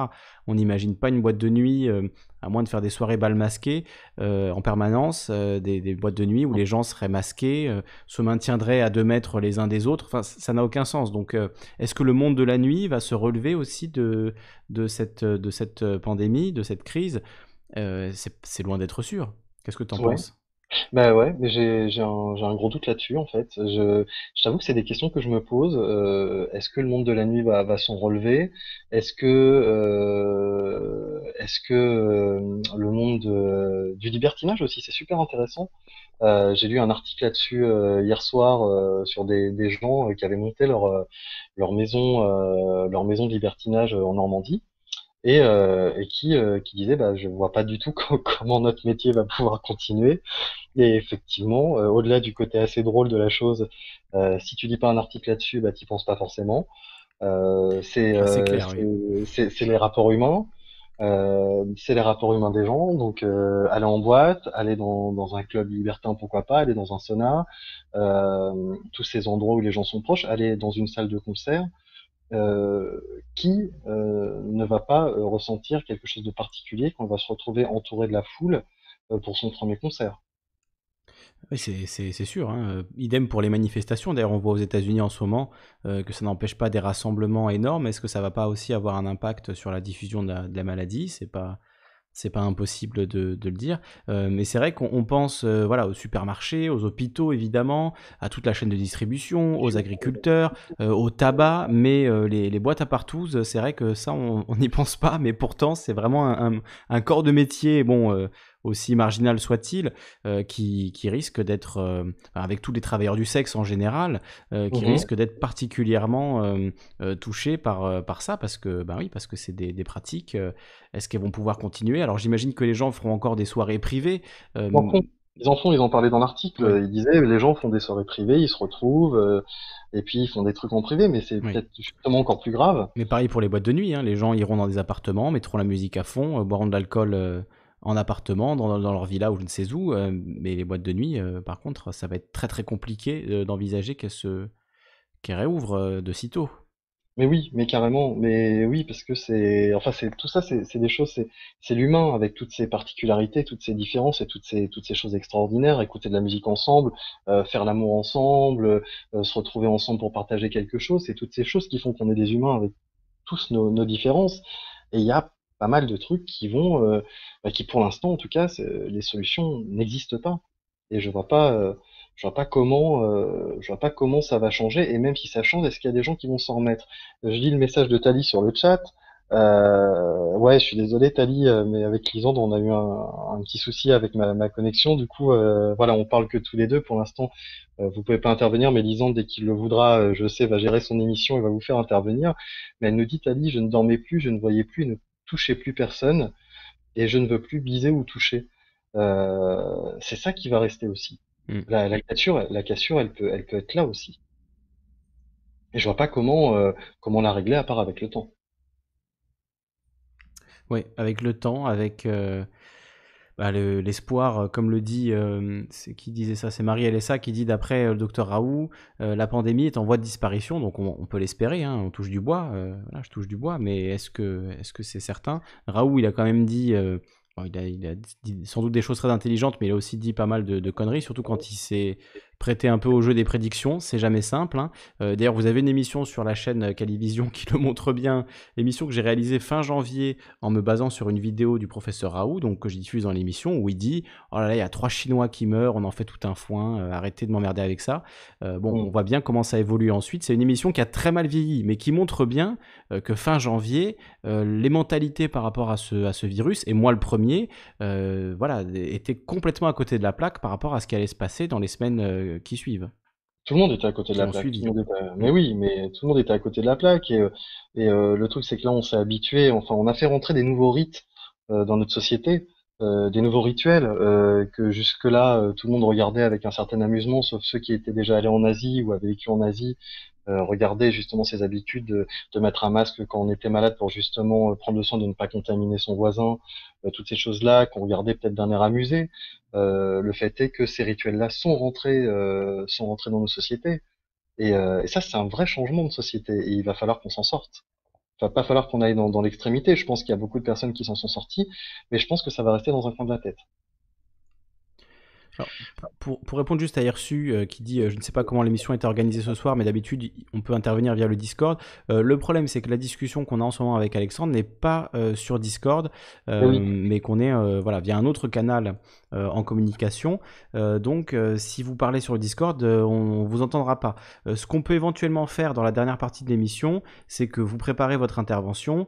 Alex vous écoute sur le YouTube et ensuite répond. Mais bon, ce sera pas un échange du coup super instantané et, ultra interactif. Mais en même temps, peut-être que peut-être qu'il n'y a pas de, distorsion, enfin peut-être qu'il n'y a pas de, latence entre euh, entre le, logiciel qu'on utilise et ce qui est diffusé par YouTube, ce qui fait qu'on sera presque quasiment Il y a une petite latence quand même. Hein. Il doit y avoir quelques quelques secondes de latence, je crois 10-15 secondes, donc ce sera pas possible d'avoir un, échange. Mais si vous préparez un peu votre intervention, que vous parlez pendant une minute ou deux, euh, vous dites ce que vous avez à dire, et puis voilà, on fait un peu comme ça euh, à la chaîne. On peut éventuellement faire comme ça, comme on faisait à l'époque de la radio quand on avait des invités. Euh, voilà, on n'était pas forcément dans l'échange, mais plus dans le, euh, le, témoignage, la réaction, et, ensuite euh, Alex vous répondra, mais ce sera pas forcément un échange ultra interactif et, instantané. Donc on peut éventuellement faire ça dans la dernière partie de l'émission. On pourra essayer carrément. Je réponds à Jonas, je réponds à Jonas qui, qui dit que sur la région parisienne tout le monde est en mode normal. à Bordeaux, c'est quasiment pareil. Hein. Mmh. c'est à peu près la même chose. Il y a des rues où les masques sont obligatoires. Mais je remarque quand même qu'il y a pas mal de gens qui portent encore le masque. Après, euh, après voilà, euh, il faut en sortir de toute façon. Mm. Il faut en sortir. Mais, euh, mais beaucoup de personnes qui ont l'impression qu'on les a oubliés. Et euh, je pense, euh, bah, je pense aux, gens qui ont travaillé aussi dans la grande distribution. Et il faut avoir des critères incroyables pour toucher des primes. Oui. C'est de la folie. Genre que... peur, euh, travailler depuis hyper longtemps dans le truc, avoir des enfants, et finalement, elles vont, ces personnes vont quasiment rien toucher. Hmm. Alors que les, patrons de ces, de ces boîtes-là sont allés pendant le confinement sur les plateaux de télé pour dire oui, oui, tous nos employés vont toucher une prime de 1000 euros, prime exceptionnelle, etc. Quand on regarde dans le détail, on voit qu'en fait, c'est simplement ceux qui ont travaillé un certain nombre d'heures qui vont toucher au prorata de ce qu'ils ont peut-être travaillé, etc. Ce sera pas 1000 euros, ce sera plutôt 600, voire 400. on voit qu'il y a tout un tas de, problèmes, euh, notamment euh, euh, quelqu'un qui travaille dans un magasin franchisé m'expliquait qu'en fait, donc le patron de la grande boîte, alors je sais plus c'est Carrefour, Leclerc, Auchan, bon peu importe, qui avait dit sur les plateaux de télé, oui oui, tout le monde va toucher 1000 euros. le lendemain, donc les magasins franchisés se disent, bon ben, donc on va avoir une, une rentrée d'argent pour pouvoir payer ces primes-là. En fait, on leur a dit, non non, mais c'est à vous de vous débrouiller, vous faites comme vous, comme vous pouvez pour donner ces, ces primes-là. Donc en fait, il y a eu l'effet d'annonce pour donner l'impression que voilà, ces gens-là n'étaient pas oubliés. Mais ensuite, euh, dans, la, dans la foulée, il n'y a pas eu euh, du tout euh, ce qui avait été annoncé. Et au contraire, voilà, c'est plus, ça s'est plutôt fait avec des bouts de ficelle et pas du tout ce côté on va ben, remercier, et encore, le mot, est, le mot est faible, mais en tout cas montrer un minimum de reconnaissance, on va dire, aux travailleurs de, ce, de ces magasins-là. malheureusement, hein, c'est bon, pas la première fois qu'on le lendemain, c'était oublié, mais tu as parfaitement raison, Mm. Dès, le lendemain, c'était euh, dès le lendemain, c'était oublié. C'est-à-dire que euh, là, il y a un plan qui est en train d'être mis en place pour pour les hôpitaux et il était temps parce que avant cette crise, ils étaient déjà en crise eux-mêmes et ça fait des années qu'ils luttent. Bien sûr. donc j'espère bien que ça va avancer et je pense que vu la visibilité qu'ils ont eue, je pense qu'il va quand même y avoir des avancées. mais le fait est que tous ceux qui étaient justement ou dans la grande distribution ou dans la petite distribution ou l'épicier de quartier ou autre ou le boulanger qui restait ouvert pendant cette période, euh, la plupart des gens, pas tous, que je déteste les généralités, euh, mais la plupart des gens ont déjà totalement oublié ce qu'ils ont fait, et je pense que euh, ces personnes-là n'auront pas d'augmentation, continueront à être payées au SMIC, et continueront leur job de, caissier, caissière, en se faisant injurier par les gens, parce que ça recommence. pas chez nous, mais dans la grande distribution entre autres, les gens injurient quand on ne trouve pas des produits. Hmm. Tu vois, ils, ils, ont été oubliés ces gens-là, donc ils n'auront pas d'augmentation de salaire, ils n'auront pas de remerciements, ils n'auront même pas de petite médaille. Enfin bref, on va pas revenir là-dessus. Ah, la médaille. Mais, euh, la médaille, ouais. La, ah, la médaille. C'était magnifique. Ah, c'est bien, on, cumule les présidents depuis quelques années là. franchement, des fois je me dis c'est con que j'ai arrêté la radio parce que. Ah oui, bah avec Macron, il y a du boulot. Hein, ah, ah, putain. Moi, je pensais que la communication, euh, je pensais que la communication de Sarkozy était la pire quand il est arrivé. Euh, après, j'ai vu celle de Hollande, je me suis dit non, il a fait mieux. Et là, je crois que Macron, il est au top. Macron bat tous les records. Oui il est bien, et pourtant il a tous les outils. Hein, pour le coup, euh, Hollande et, Sarkozy sont des dinosaures euh, qui n'avaient pas les codes des nouvelles technologies, euh, qui sont un peu retrouvés. D'ailleurs, Sarkozy a été la première victime avec son casse-toi pauvre con, parce que il a, c'est ce jour-là qu'il a compris que tout était vu et tout était Une petite vidéo filmée par téléphone pouvait faire le tour de la France pendant des jours et des mois et des années. On en parle encore aujourd'hui, d'ailleurs. Exactement, et ça a été la première victime. Euh, et puis bah, après, euh, après Hollande, bah, voilà, c'est la même, euh, même tranche d'âge, si ce n'est plus vieux. mais là, Macron, pourtant, avec tous les éléments qu'il avait, je m'attendais à une meilleure com. Et je ah t'avoue que j'arrive quand même à, quand même à rire un peu. Même ça qui est censé être son point fort, effectivement, ça n'a pas été une réussite pendant le, pendant le confinement, on l'a vu, hein, que ce soit la communication de ses ministres, de sa porte-parole ou de lui-même, ça a été quand même une belle catastrophe. Hein. Mmh. Lisande, qu'est-ce que tu. Euh, c'est pas mon émission, hein, mais euh, ça, fait, ça fait une heure et quart qu'on qu'on cherche. Euh, tu, tu... Mais c'est bien d'ailleurs, je vois pas le temps passer comme à l'époque, donc c'est cool. Qu'est-ce que tu penserais d'une petite respiration musicale? Petite respiration musicale, très bien, très bien. On va faire ça. Je te prends dépourvu. Hein, non, non, mais pas du tout, pas du tout.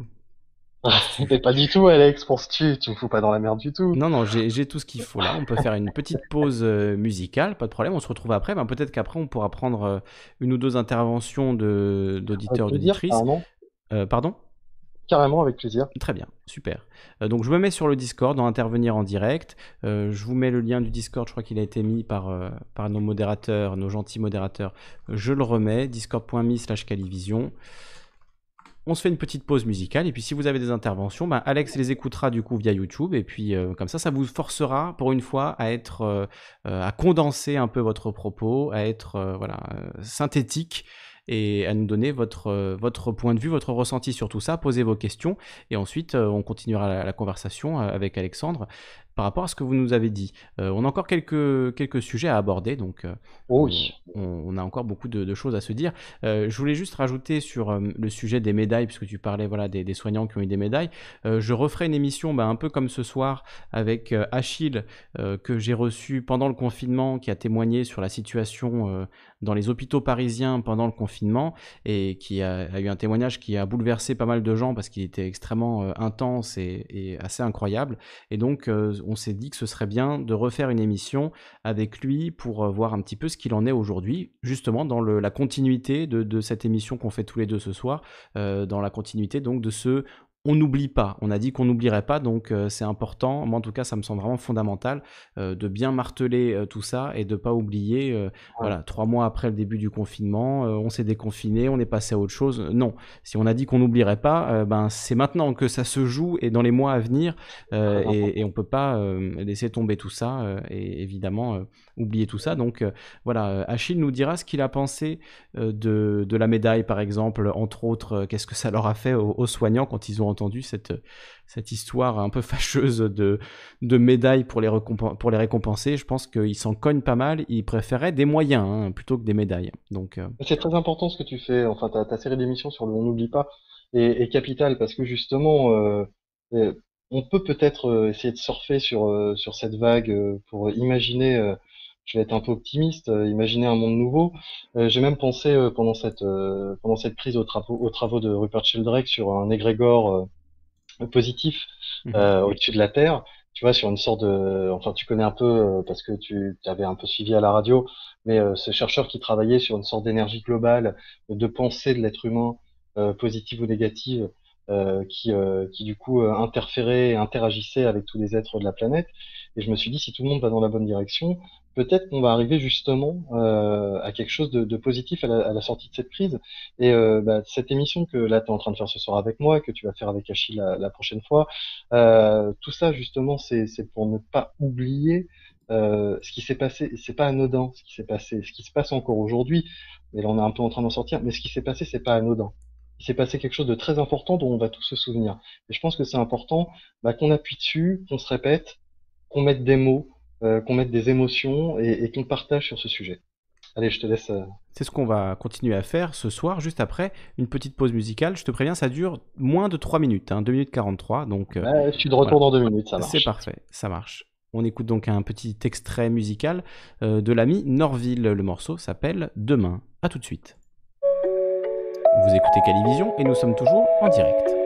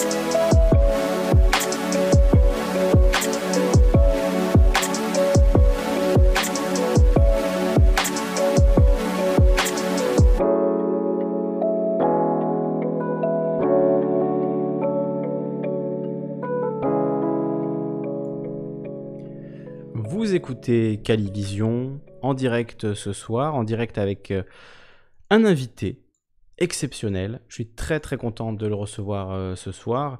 Euh, c'est un peu lui qui m'a mis le pied à l'étrier dans le monde de la radio, donc évidemment je lui en serai toujours infiniment reconnaissant. C'est Alexandre, ancien collègue de, de Radio Ici et Maintenant à l'époque, et d'ailleurs on a pas mal de, réflexions à ce sujet, notamment Marie LSA qui nous dit, euh, qui nous disait, je crois que c'était un peu plus haut, euh, revenez sur ici et maintenant pour en relever le niveau. Alors bon, moi, je parle pour moi, tu me diras ce que tu en penses, Alexandre, mais euh, non, c'est pas du tout prévu de retourner à, ici et maintenant. Moi, je suis en Corse aujourd'hui, je suis revenu au pays, je suis très bien.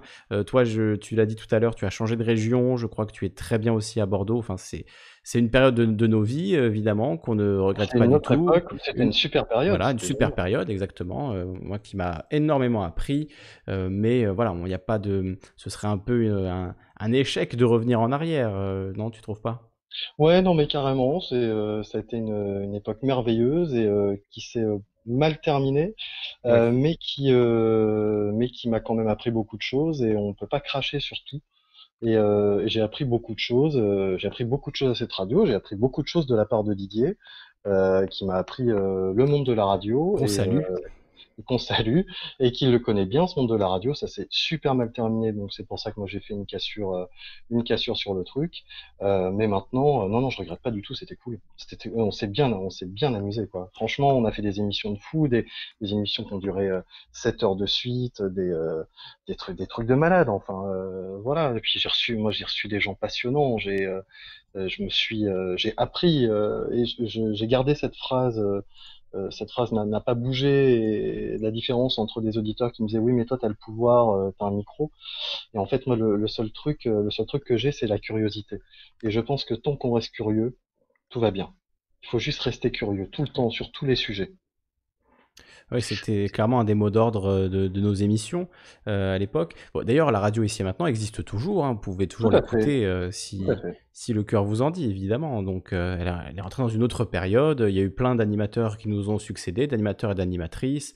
donc, voilà, la radio continue sa, sa vie. Et, voilà, hein, c'est comme ça. Voilà, c'est comme ça, c'est la vie. C'est comme qu'on peut changer de vie. Tu vois, moi j'en ai changé, toi aussi. Toi, tu es resté 15 ans quand même euh, à, Ici et Maintenant, donc tu as, eu une belle carrière euh, à Ici et Maintenant. je crois que... ouais, ouais. ça a été, euh, non, ça a été super intéressant, mais j'ai eu beaucoup de chance. Je suis très reconnaissant envers ce que m'a apporté la vie. Il m'a juste fallu le temps de digérer tout ça. Hmm. Et la digestion n'a pas été évidente, mais, mais maintenant que c'est digéré, je suis plutôt content. Tu vois, de me retrouver avec toi. Ça me donne, ça me donne presque envie de m'y remettre. Euh, de, parler comme ça à bâton rompu euh, et d'avoir des discussions qui euh, forcément font évoluer. Eh ben, en tout cas, tu seras le bienvenu quand tu veux pour, pour venir, pour intervenir, discuter. Si tu as des sujets dont tu veux qu'on parle, il n'y a vraiment aucun souci. Le micro, t'es ouvert, tu le sais bien, et je, je le dis voilà, devant témoin. Merci Lisandre, c'est cool. Mais, c'est vrai, oui, tu dis que le, ça a été un petit peu dur après. C'est vrai que ça a été une période tellement intense que, moi-même, j'ai mis, euh, j'ai jamais voulu arrêter la radio. Pourtant, il m'a fallu deux ans avant de, de me recentrer, de retrouver comment je voulais euh, reprendre le micro, qu'est-ce que je voulais faire exactement, etc. Donc, ça a été un, euh, voilà, un moment un peu, un peu compliqué pour tout le monde. Mais effectivement, aujourd'hui, on a, on a tous retrouvé une nouvelle voie. Donc, donc, je pense qu'il n'y a pas de n'y a ni regret, ni, euh, ni envie de, de, revenir en arrière. quoi. Non, clairement pas. Clairement pas. La vie avance et c'est très bien. C'est très bien que ça avance. Et ça, nous aussi, on évolue et, et c'est parfait comme ça. C'est parfait. Pas de regret. Uniquement des choses à faire, des choses à construire. alors, il y a euh, quelqu'un qui me demandait aussi si je connaissais, peut-être que toi tu connais, euh, Claude Ponty. Mais j'ai regardé rapidement, c'est un, un, auteur pour enfants, mais malheureusement, je connais aucun de ses livres. Enfin, en tout cas, j'ai regardé rapidement la liste. Euh, ça ne me dit rien. Euh, et je crois que Elena disait tu as utilisé une image lors de tes émissions, une image de, de Claude Ponty. Je ne sais pas à quoi tu fais référence, euh, Elena. on avait des questions aussi via le, via le chat que j'ai noté qui sont venus pendant, le, pendant la discussion. concernant le bio, puisqu'on parlait tout à l'heure du bio, tu travailles dans un, dans un biocop, magasin bio. Euh, Irsu disait le bio, c'est parfois aussi de l'ultra transformé ou provenant d'une production intensive. Euh, qu'est-ce que tu peux nous, nous dire de ça? Euh, Est-ce qu'il y a le, le, bon bio et le mauvais bio, comme euh, il y a le bon chasseur et le mauvais chasseur Est-ce que voilà, qu'est-ce que qu'est-ce qu'on peut dire de ça, étant donné que finalement le bio, c'est répondre à une série de, de critères, mais peut-être qu'il y a des gens qui font finalement des choses très bio, mais qui n'ont pas le label bio, et d'autres qui sont dans une démarche un peu plus mercantile, mais qui eux ont fait ce qu'il fallait pour avoir le label bio. qu'est-ce que tu peux nous dire de, de ça, toi qui es dans ce milieu-là maintenant? Qu'est-ce que tu constates par rapport à ça? Parce qu'il y a une mode du bio, hein, euh, ça c'est clair et net, on l'a vu se développer ces 15 dernières années. Aujourd'hui, on met du verre partout, tout doit être bio, tout doit être sain, mais est-ce que pour autant on mange mieux qu'avant, euh, même avec euh, cette surabondance de, produits bio? Alors, le, ça, fait, ça fait beaucoup de questions. Le, bio, pour revenir à ce que j'ai dit il y a quelques instants, il y a le bio, il y a la bio, le bio. Euh, il y a une véritable différence euh, entre les deux. Euh, une différence entre quelque chose qui est bio mais qui est produit à l'autre bout de la planète et quelque chose qui est bio et qui est produit déjà en local. donc ça c'est une vraie différence. d'acheter, bah, même s'acheter des avocats bio, bah, de les prendre en Espagne plutôt que d'aller les prendre au Pérou, même s'ils sont bio. Tu vois, c'est la différence, elle est là aussi. puis t'as le problème aussi des produits transformés les, euh, les produits transformés euh, euh, qu'on peut voir arriver dans le bio, qui sont des produits ultra transformés et qui du coup sont pas forcément plus sains que ça, à part qu'il y a du y a du bio dedans. donc ça c'est ça peut être le souci du bio. Et puis encore beaucoup de, de producteurs qui n'ont pas de gros moyens pour pour leur petite boîte et qui par exemple utilisent des matières qui peuvent être polluantes comme du plastique. par exemple des producteurs de biscuits qui vont produire, euh, qui vont vendre des paquets de biscuits avec 5 euh, cinq, euh, fois de biscuits à l'intérieur, mmh. mais ça va être des petits sachets en plastique. Oui, tout à fait. Oui. Tu vois, c'est le, c'est le souci. Donc oui, il y a bio et bio. Il y a le bio qui va se rapprocher d'un système d'AMAP ou d'un système de local qui lui va être un bio responsable, responsable, intelligent, réfléchi. et tu as le bio qui n'est que bio, euh, qui finalement n'est qu'un produit bio. Et ça ça va poser un ça va poser un véritable véritable souci euh, parce que euh, bah parce que des gens vont se donner bonne conscience pour la planète et pour leur corps mais ils vont continuer à abîmer quand même l'environnement parce qu'on sera quand même face à des productions intensives. Donc donc il faut réfléchir quand on achète du bio essayer de prendre le plus de local possible et surtout essayer de respecter les saisons la, saison, la saisonnalité, mmh. euh, c'est quelque chose de, capital et il y a beaucoup de personnes qui l'ont oublié et c'est normal que les gens l'aient oublié parce que la plupart des gens vivent dans des villes, euh, dans des grandes villes, hélas, euh, dans lesquelles en fait on ne voit pas véritablement les saisons. Donc ça, c'est un gros souci.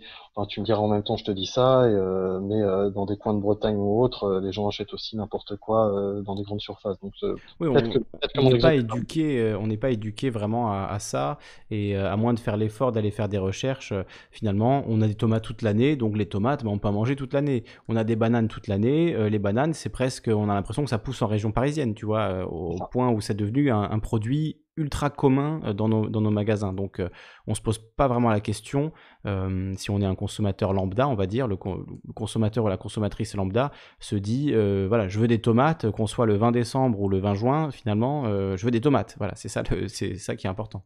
C'est le, gros problème, c'est de réapprendre totalement à, vivre avec les saisons, avec la planète. C'est, vivre avec Gaïa, quoi. C'est, quelque chose de compliqué parce que ça veut dire que on est obligé de laisser, euh, laisser de côté euh, l'enfant gâté qui est en nous, auquel on a appris qu'il pouvait tout avoir tout de suite. Le consommateur. voilà, on ne peut pas tout avoir tout de suite. C'est, c'est pas possible. Il faut, il faut apprendre à attendre, à attendre et pourquoi pas à savourer, à savourer quand tu as la chose. Je pense que c'est valable pour la vie de tous les jours aussi, mmh. pas uniquement, pas, pas uniquement pour la nourriture. Donc oui, le bio, il y a du bon bio, il y a du mauvais bio. Oui, il y a, euh, des enfants qui, euh, jusqu'à un âge avancé, ne savent même pas que le jambon, c'est de la viande, par exemple. ça paraît débile, hein, mais... C'est un animal. C'est un, animal. voilà, exactement. Que ça vient d'un animal, que ça vient du cochon, euh, que c'est pas censé être rose non plus, ça. Il n'y a pas que les enfants qui ne le savent pas, que c'est des colorants qui, mmh. qui rendent le, jambon rose comme ça. Normalement, il est plus gris-marron, quoi. Ça. Mmh. Mais il est moins beau. Il est moins beau, il est, moins, beau, mais... il se conserve un petit peu moins longtemps. Donc maintenant, on arrive à trouver des solutions. On met un petit peu d'extrait de, betterave dedans, euh, ce qui permet d'enlever justement euh, tous ces produits néfastes. Euh, mais, euh, mais effectivement, il est moins beau le jambon. Et oui, euh, le lot l'oiseau, c'est moins pire d'acheter bio indus que pas bio du tout, mmh. parce que tu, tu, participes quand même, tu participes quand même au fait que dans les sols, on met moins de produits différents. après, après, effectivement, le local, le local reste la, reste la solution. Et quand tu peux pas faire local, bah, tu te débrouilles pour prendre le moins possible. Est-ce que c'est la question que je pose toujours un peu pour, euh, pour faire mon troll, mais est-ce qu'il vaut mieux acheter un produit bio qui vient de loin ou un produit local qui est pas bio? C'est une vraie question. Euh, le label bio, c'est pas une fin en soi. Mmh euh, il y a aussi des gens qui font du raisonné et qui travaillent bien et qui ont décidé de ne pas se mettre en bio. donc le label bio, voilà, c'est pas non plus la, la solution absolue. Euh, le local, bah, ça dépend de la taille de l'entreprise avec qui tu travailles, ça dépend de ce que fait le mec. Mmh. Euh, par exemple, euh, moi, je te déconseillerais d'aller dans une AMAP où, le, où la personne a, a 100 ou 150 abonnés. Euh, enfin, je te dis 150. Euh, c'est pas trop, c'est pas le chiffre qui compte en fait dans ce que je te dis, mais c'est plutôt la, la possibilité de, de travail de la terre qu'il a. Hmm. Euh, c'est parce que ça dévoie complètement euh, le système de la map. Qui la map productiviste, c'est pas. Mais non, parce que le mec, il se laisse, il se laisse prendre par par son succès, donc il va dire oui à tout le monde. Donc du coup, bah en cachette, il va surproduire, donc il va appauvrir les sols, et, et donc tu auras ton panier de paysans, mais en fait le mec, il aura tout ruiné. Donc, euh, donc il, faut, il faut apprendre à vivre avec ce qui nous, avec ce qui nous entoure et à vivre avec ce qui pousse. Et, euh, et ben voilà, en ce moment, tout le monde a envie de tomates parce qu'il fait beau. Bah là, c'est les premières tomates qui arrivent françaises et elles sont pas top. Hmm. Elles sont pas encore top. Elles commencent à être bonnes, mais elles sont pas encore top. Si tu veux de la tomate qui commence à être très très bien, il faut de la tomate sous serre. Et si tu veux de la tomate qui a vraiment déjà bien pris le soleil, bah faut que tu ailles du côté de l'Espagne ou d'Italie, ce qui est très logique. Ils ont eu plus de soleil que nous, tu vois? Oui. Donc, euh, Là, moi, je vois encore les pastèques euh, marocaines qui arrivent. Alors, elles sont pas mauvaises, mais effectivement, elles ont fait euh, je ne sais combien de kilomètres de bateau pour arriver jusque-là. Donc, est-ce que c'est. Bah, c'est ça, c'est pas que, ce soit mauvais, mais bah voilà, il faut attendre un peu. Après, après il y a une question de prix, c'est évident. moi, je pourrais pas vendre que que des produits qui viennent de Corse parce qu'ils sont beaucoup plus chers, parce qu'il y a beaucoup moins de production, donc ils sont quand même beaucoup plus chers. Mm. Tu vois, donc euh, donc il y a, y, a, y a un juste milieu à trouver. Et puis surtout, euh, je, je, pense que je pense qu'il faut pas s'en vouloir. Il faut arrêter de toujours se blâmer, euh, toujours avoir l'impression d'être coupable avant de naître. On a le droit de, on a le droit de faire des erreurs, on a le droit de faire des écarts. moi, c'est ce que je dis souvent à, des clients qui, qui me regardent en me disant, bah moi, je, je prends quand même ce truc qui est un truc de malbouffe, tu vois. Et je leur dis, euh, je leur dis, mais c'est pas grave, euh, vous le faites pas tous les jours, vous le faites de temps en temps, c'est bon, on n'est pas parfait, enfin, on est des êtres humains, quoi. On a le droit de, de faire des écarts. Il faut euh, le mental et, et, nos actions sont, sont aussi importants l'un que l'autre. Donc il faut qu'on se permette d'être des êtres humains aussi. Oui, c'est un peu comme pour les régimes les régimes alimentaires, si on se prive de tout et qu'on est malheureux, il faut, il faut mieux, vaut mieux calmer un peu le régime et, effectivement se faire plaisir. Enfin, je vois des gens qui sont là à, à peser chaque bouchée qu'ils avalent, euh, au bout d'un moment, il faut aussi savoir se, se, se, faire plaisir, voilà, ne pas être. Euh, c'est aussi très important d'être bien dans son corps et de manger ce qu'on a envie de manger, euh, même s'il faut avoir conscience que voilà, le sucre raffiné, c'est sûr que c'est pas top. mais après, si une fois de temps en temps vous mangez un éclair au chocolat, bon, c'est le ciel ne va pas vous tomber sur la tête non plus, quoi. Oui, non, voilà, c'est ça. Et puis, bon, par contre, si tu peux éviter de bouffer des cerises en hiver, c'est cool. Bien sûr. Mais, mais, mais voilà, mais et du coup, voilà, pour le, pour le bio, euh, pour répondre à cette question, euh, pendant cette question, il y a du bon et il y a du mauvais bio. Alors, on pose euh, une autre question par rapport à, Clara, qui était une, animatrice sur Ici et Maintenant, puis ensuite sur sur Libre à toi également. Euh, Clara, euh, si vous demandez de ses nouvelles, elle, euh, est revenue à ses, ses premiers amours, si j'ose dire, dans la presse écrite. Donc voilà, elle travaille dans la presse écrite, elle est journaliste scientifique pour diverses revues, elle est en freelance, donc vous pouvez voir son nom dans différentes revues. Je crois qu'elle a fait des choses pour Historia récemment, pour des journaux comme Le Point et autres, des articles donc souvent sur des sujets scientifiques, historiques et autres. Je donne de, ces nouvelles, hein, puisqu'on demande de ces nouvelles. Ben oui, c'est ce que je lis, je, regarde tout ça. Et elle a participé d'ailleurs à quelques émissions de Calivision également. Je crois que c'était surtout au début. Il me semble que la numéro 6 ou la numéro 7, euh, elle était avec elle, on était ensemble même euh, euh, physiquement dans la même pièce. et elle a intervenu plusieurs fois dans, dans, les antennes. Donc, donc Clara va très bien. C'est gentil de demander de ses nouvelles. Ça lui fera plaisir, mais tout va bien. Elle était confinée à Paris, si vous voulez tout savoir. Donc ça, c'était pas, euh, pas forcément, euh, pas forcément le top. C'est clair, j'en ai parlé de ce confinement, euh, de ce confinement avec des, amis parisiens, parce qu'évidemment j'ai une grande partie de mes amis qui sont encore à Paris. mais mais c'est vrai que ouais, ça devait pas être facile d'être confiné, d'être confiné à Paris. Ouais, même dans une grande ville, même Bordeaux, ça devait pas forcément être le plus évident. Hein.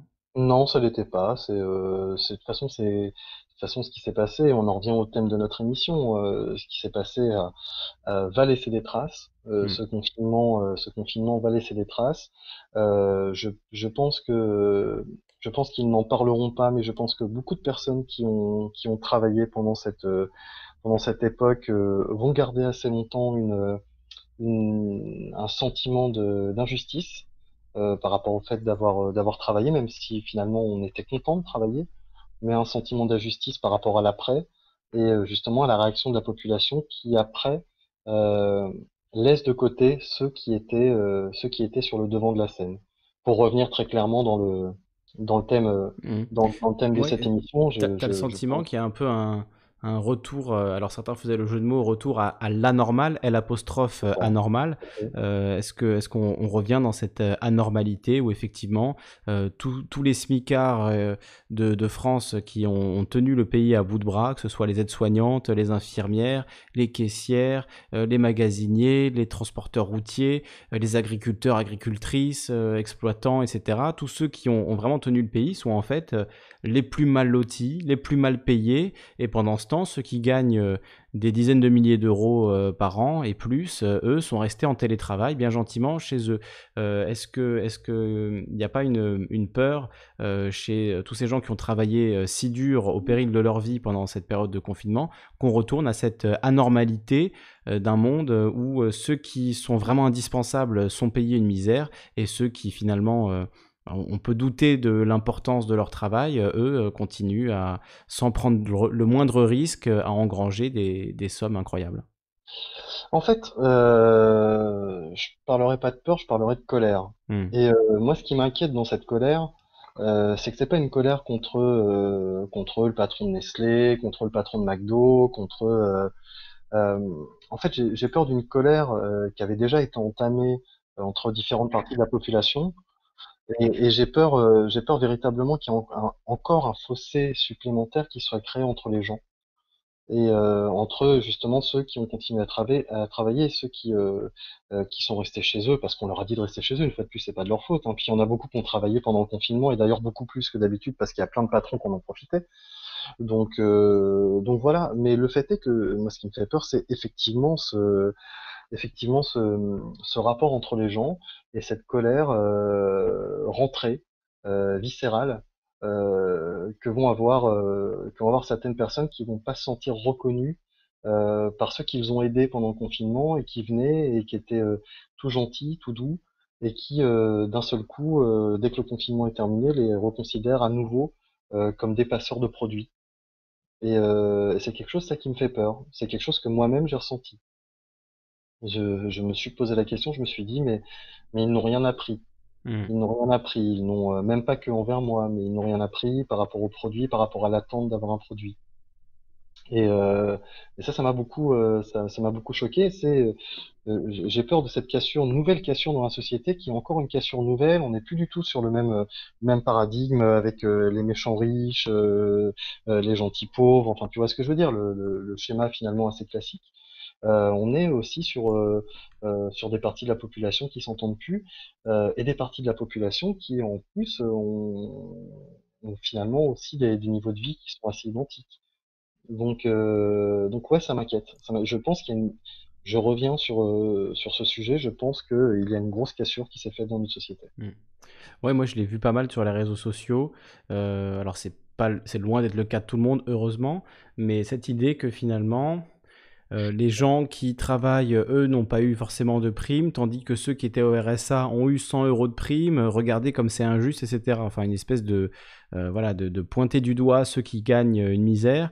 Euh, pour défendre soi-disant ceux qui sont au SMIC, mais bon, il y avait un truc un peu, un peu insensé de, se monter les uns contre les autres dans une espèce de colère comme ça, très mal placée d'après moi.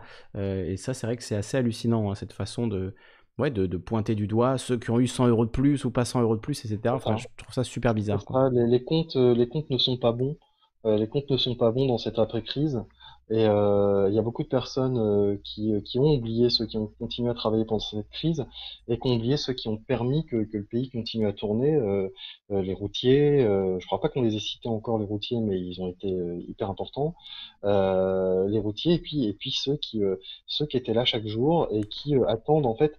Je pense pas qu'ils attendent grand chose de, de la société, mais ce qu'ils attendent c'est une reconnaissance. Et, euh, et, je le vois à la surprise de euh, quand je vais faire des courses euh, pour des choses que je trouve pas dans mon magasin.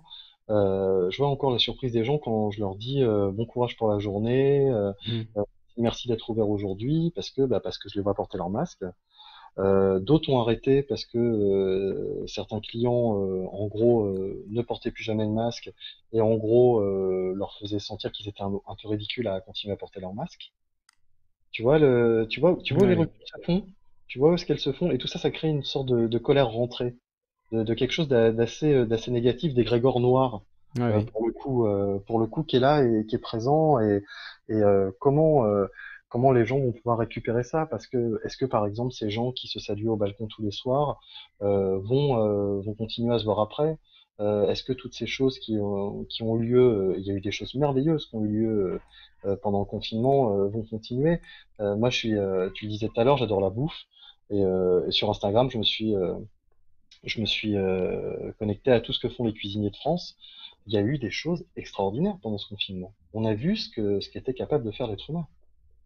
Il y a eu des choses magiques sur la distribution de nourriture, sur euh, euh, sur l'aide aux agriculteurs et tout. Il y a eu vraiment des choses superbes. Mais il faut pas que ça parte. Il faut pas que ça parte, sinon ça va créer une colère énorme. Oui, cette colère, on, la ressent déjà d'ailleurs, hein, que ce soit le, le traitement des soignants maintenant que la crise commence à, s'éloigner un peu. Euh, alors la crise sanitaire, hein, puisque la crise économique, on va rentrer en plein dedans. On n'a pas trop abordé ce sujet-là, mais on, on, peut en, on peut en dire un mot quand même. Hein, c'est super important. Euh, on voit que, oui, par exemple, la manière dont sont traités les soignants dans les récentes manifestations, euh, où bah, finalement c'est toujours la même violence policière qui s'exerce contre ces soignants. Alors certes, c'est le début du déconfinement, on n'a pas le droit de se rassembler à plus de 10, etc. Euh, mais bon, les soignants, ils ont quand même été considérés comme des héros il y a encore trois semaines, et aujourd'hui, on leur fout des coups de matraque, quoi. C'est, Tu m'étonnes que la colère va continuer à augmenter dans ce contexte-là. C'est de la faute, euh, c'est de la faute des, policiers ou du gouvernement, ou c'est de la faute de la population qui les a portés au nu pendant des mois? Parce que parce que moi j'aimerais voir moi j'avais honte quand ils étaient applaudis justement les soignants tous les soirs j'avais honte de ne pas avoir manifesté à l'époque où ils demandaient des, hausses de salaire parce que je manifestais pas, même si je m'intéressais au sujet, mais je suis pas allé manifester. Euh, Est-ce que le problème c'est pas nous? Est-ce que le problème c'est pas nous? Parce que tu, sais bien, moi j'en ai marre quand on pointe euh, quand on pointe un ennemi du doigt, toujours le coupable. Euh, ça m'ennuie un peu. Je pense qu'on est aussi responsable de nos destins. Et, euh, et pourquoi est-ce que est-ce que justement on n'est pas dans la rue pour soutenir ces soignants? Pourquoi est-ce que la première manifestation de déconfinement qui aura lieu, est-ce que cette population qui a tellement compté sur ses soignants, elle va aller dans la rue? Est-ce qu'elle va le faire? Parce que c'est facile de s'attaquer au, gouvernement, de s'attaquer à, l'économie, etc. On les, on les connaît leurs fautes, on les connaît leurs vices. C'est toujours les mêmes. Mais est-ce que nous, un jour, on va être capable d'agir? Tu vois, je pense que je pense que la question est là. Et je pense qu'il faut arrêter de, chercher des coupables, euh, de toujours dire euh, euh, telle telle chaîne de télévision a fait euh, a fait le président, euh, telle chose a fait, etc., etc. On a des cerveaux, on a des portefeuilles, on, a les moyens de, revendiquer de revendiquer non violemment des choses. est-ce que les gens vont pas oublier quand est-ce qu'ils vont pas se plaindre quand euh, le samedi, euh, dans la rue, il y aura des manifestations d'infirmiers ou d'infirmières Est-ce qu'ils vont pas se plaindre en disant ah bah ça me retarde pour aller faire mes courses? Oui, moi je me souviens très bien euh, d'un jour, alors ça devait être en 2012 ou 2013, j'allais travailler à la radio et le, le, métro était bloqué à Montparnasse parce que des soignants étaient allés sur les voies. C'était à l'époque, je crois même des, étudiants en médecine qui euh, protestaient contre leurs conditions de travail, accompagnés d'infirmières. Ils avaient bloqué le, métro et, le train. Euh, alors ils avaient été reçus dans l'après-midi même par la ministre, hein, puisqu'évidemment là, quand on s'attaque euh, au, transport public, tout de suite, on est, on est plus écouté. Mais je me souviens encore des gens sur le quai qui disaient oh, ils font chier, ils nous emmerdent, je vais être en retard au boulot, etc. etc. Donc oui, c'est vrai que pendant des années, nous, je ne nous mettrais pas forcément dans le même lot, même si on aurait pu faire plus, évidemment, mais on en a quand même beaucoup parlé. Enfin, je me souviens avoir parlé de la crise de l'hôpital de nombreuses fois à l'antenne parce que c'était un sujet récurrent, on en a énormément parlé. Mais c'est vrai, comme tu dis, est-ce qu'on a pris nos samedis après-midi pour aller manifester avec eux? Euh, Non, sans doute pas, sans doute pas suffisamment. Sans doute pas, et une manifestation, c'est pas forcément la violence. De toute façon, le, fait est qu'un un gouvernement, si les gens euh, si les gens défilent de manière, euh, catégorielle dans la rue, il va pas s'inquiéter de ces manifestations, et je le comprends. Euh, pourquoi s'en faire Si les gens sont les uns contre les autres, Par contre, s'il y a une véritable une montée de la population vers, vers un monde un monde différent et un monde meilleur, je sais, je suis totalement optimiste, hein, mais, mais c'est pas grave. Mais je pense qu'on a les moyens de faire changer les choses, mais ce qu'il faut, c'est montrer qu'on n'est pas d'accord. Il faudrait pas euh, que cette société retourne là-dedans. Donc, il faut continuer à acheter à des producteurs locaux, il faut continuer à les soutenir. Euh, vous voulez aller euh, à Carrefour, vous voulez aller chez Auchan, chez Intermarché, pourquoi pas, mais une fois par semaine, allez chez votre producteur local, faites-le vivre. Faites-le vivre, et c'est ça qu'on doit pas oublier. Il faut pas oublier, il faut, garder tout ça en, tête, ne pas oublier quels sont ceux qui maillent le pays. Et ça, c'est notre pouvoir. Et euh, ça sert à rien de se plaindre de ce qui se passe euh, à la tête des multinationales. Euh, le pouvoir que les gens ont, c'est ce qu'on leur donne. Très bien dit, comme comme c'est dit dans, dans, le chat. Alors, je rappelle que vous pouvez intervenir hein, si vous souhaitez intervenir en audio. Tout, à l'heure, Talia se, se plaignait qu'on ne puisse pas intervenir. Vous le pouvez. Vous le pouvez, je vous donne le lien immédiatement pour le, pour le faire. Si vous voulez intervenir, donc vous cliquez sur intervenir en direct et vous intervenez euh, via le, Discord et hum, Alexandre mettra de son côté euh, l'oreille du côté de YouTube et écoutera euh, vos propos et ensuite il, vous répondra. voilà, on fera, on fera ça comme ça. Hum, ça vous forcera, comme je disais tout à l'heure, à être synthétique pour une fois, hein, pas, pas se perdre comme ça arrive très souvent, avec plaisir évidemment, hein, mais on a tendance un petit peu à déborder en général. Euh, il y a quelques semaines, on était encore, euh, je crois, une dizaine à parler en même temps. Enfin, en même temps, non, heureusement, mais à, s'écouter les uns les autres. Et c'est vrai que quand on est dix à parler comme ça, voilà, on, a parlé du Bitcoin, on a parlé d'un milliard de sujets différents. C'était très intéressant. Euh, mais là, pour le coup, je vous forcerai à être un minimum synthétique pour que Alexandre puisse entendre ce que vous avez à dire. Il y avait oui. Juste un truc avant, si des gens interviennent, j'aimerais bien savoir ce qu'ils ont retiré de ce confinement euh, à titre privé, intimement, par rapport à, par rapport à leur vie Est-ce qu'ils ont retiré quelque chose de ce confinement euh, Est-ce que ça a changé quelque chose? Parce que finalement, c'est une grande chance d'avoir pu pendant deux mois euh, réfléchir à, ce qu'on fait, à là où on était avant et à là où on veut arriver maintenant.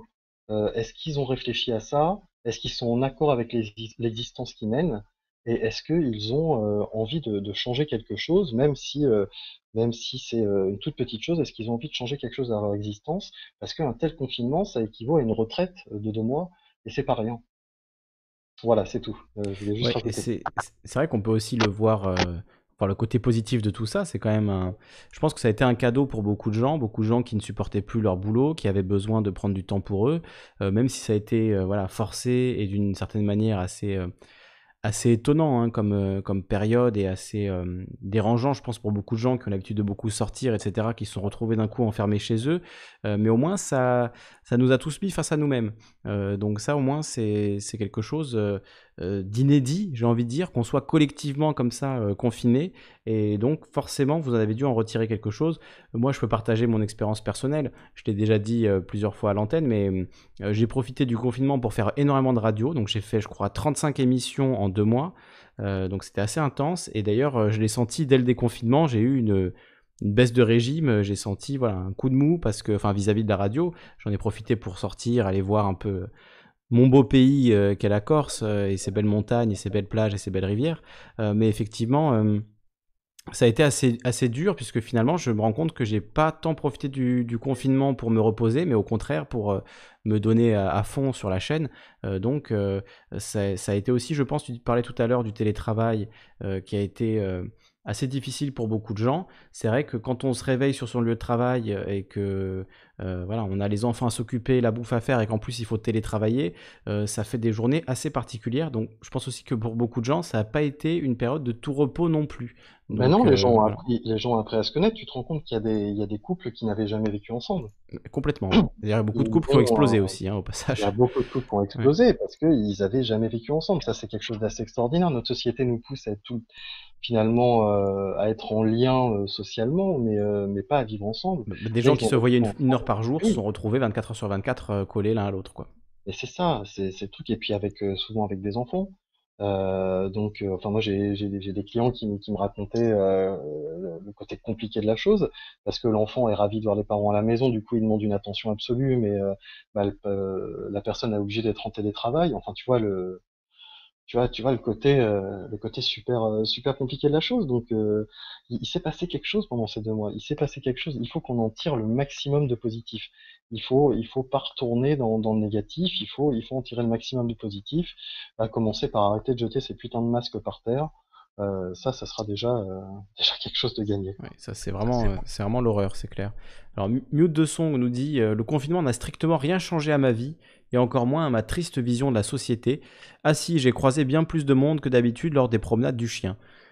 Voilà, pour certains, c'est vrai que faut quand même le dire. Euh, pour les gens qui sont extrêmement casaniers, qui sont euh, des geeks, no life, euh, qui passent leur journée sur l'ordi ou autre, ça n'a pas forcément changé grand chose.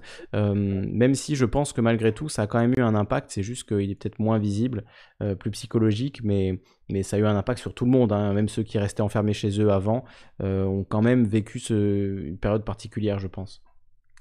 Ouais, je pense. Je pense vraiment. Je, je pense qu'il y a beaucoup de personnes qui ont pu euh, remettre en cause leur existence et il y a même des mm. personnes qui, euh, qui regrettent ce temps, euh, ce temps passé en confinement où ils sont rapprochés des leurs ou sinon ils ont pu commencer à jouer, joie de chez mes voisins. Il y a, une personne qui s'est mise à la guitare.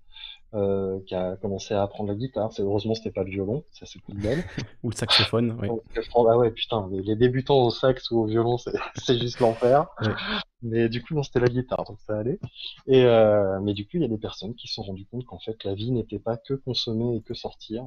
Euh, et qui ont remis les choses en question par rapport à leur présent, par rapport à leur futur et à ce qu'ils voulaient pour euh, pour eux, pour pour le mieux. Je, je pense qu'on peut, euh, je pense qu'on peut on peut espérer, on peut, euh, c'est pas, c'est pas honteux d'espérer qu'il en sorte des belles choses.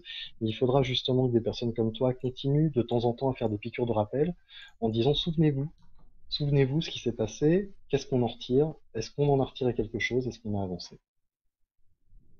Oui, bah en tout cas, vous pouvez compter sur moi, je, le ferai. Euh, ces émissions avec euh, un fond bleu sur la miniature, ce sera justement pour qu'on n'oublie pas. Voilà. Alors, je vois euh, où en est-on? Je vois qu'il y a Focono et Talia qui nous ont rejoints sur le, Discord. Donc on va d'abord écouter euh, Focono. Alors si tu peux te mettre du coup de ton côté sur YouTube pour entendre ce que Focono a à nous dire, puisque malheureusement ce sera difficile d'avoir de l'interactivité. Il y a 15-20 secondes de décalage. Donc euh, on, va, on va compter sur Focono pour être concis et nous dire, nous dire ce qu'il en pense. Oui, bonsoir, vous m'entendez là? Oui, on t'entend, Focono. Alors, eh, attends, juste une seconde. Si Alex, tu peux couper ton micro pendant que tu écoutes parce qu'on a un petit retour. Ouais, carrément, carrément. Voilà, super. Oui. Focono, euh, Alexandre est en train de t'écouter. euh, je voulais dire, juste te dire par rapport à Alexandre, on peut toujours euh, remettre la, la, la, culpabilité sur le gouvernement, etc. Mais en fait, on peut la remettre sur nous. Et, fait vrai. Il faut absolument que nous aussi, on, on soit, euh, on, on, soit là pour tout le monde. Tant que Gilets jaunes, on, on, a, on a déjà fait un maximum. Et, comment dire euh, On t'entend extrêmement mal, euh, Ça, ça, coupe beaucoup. Hein. Ça coupe, attends. Euh... Enfin, bon, ce que, ce que je, je, je vais résumer.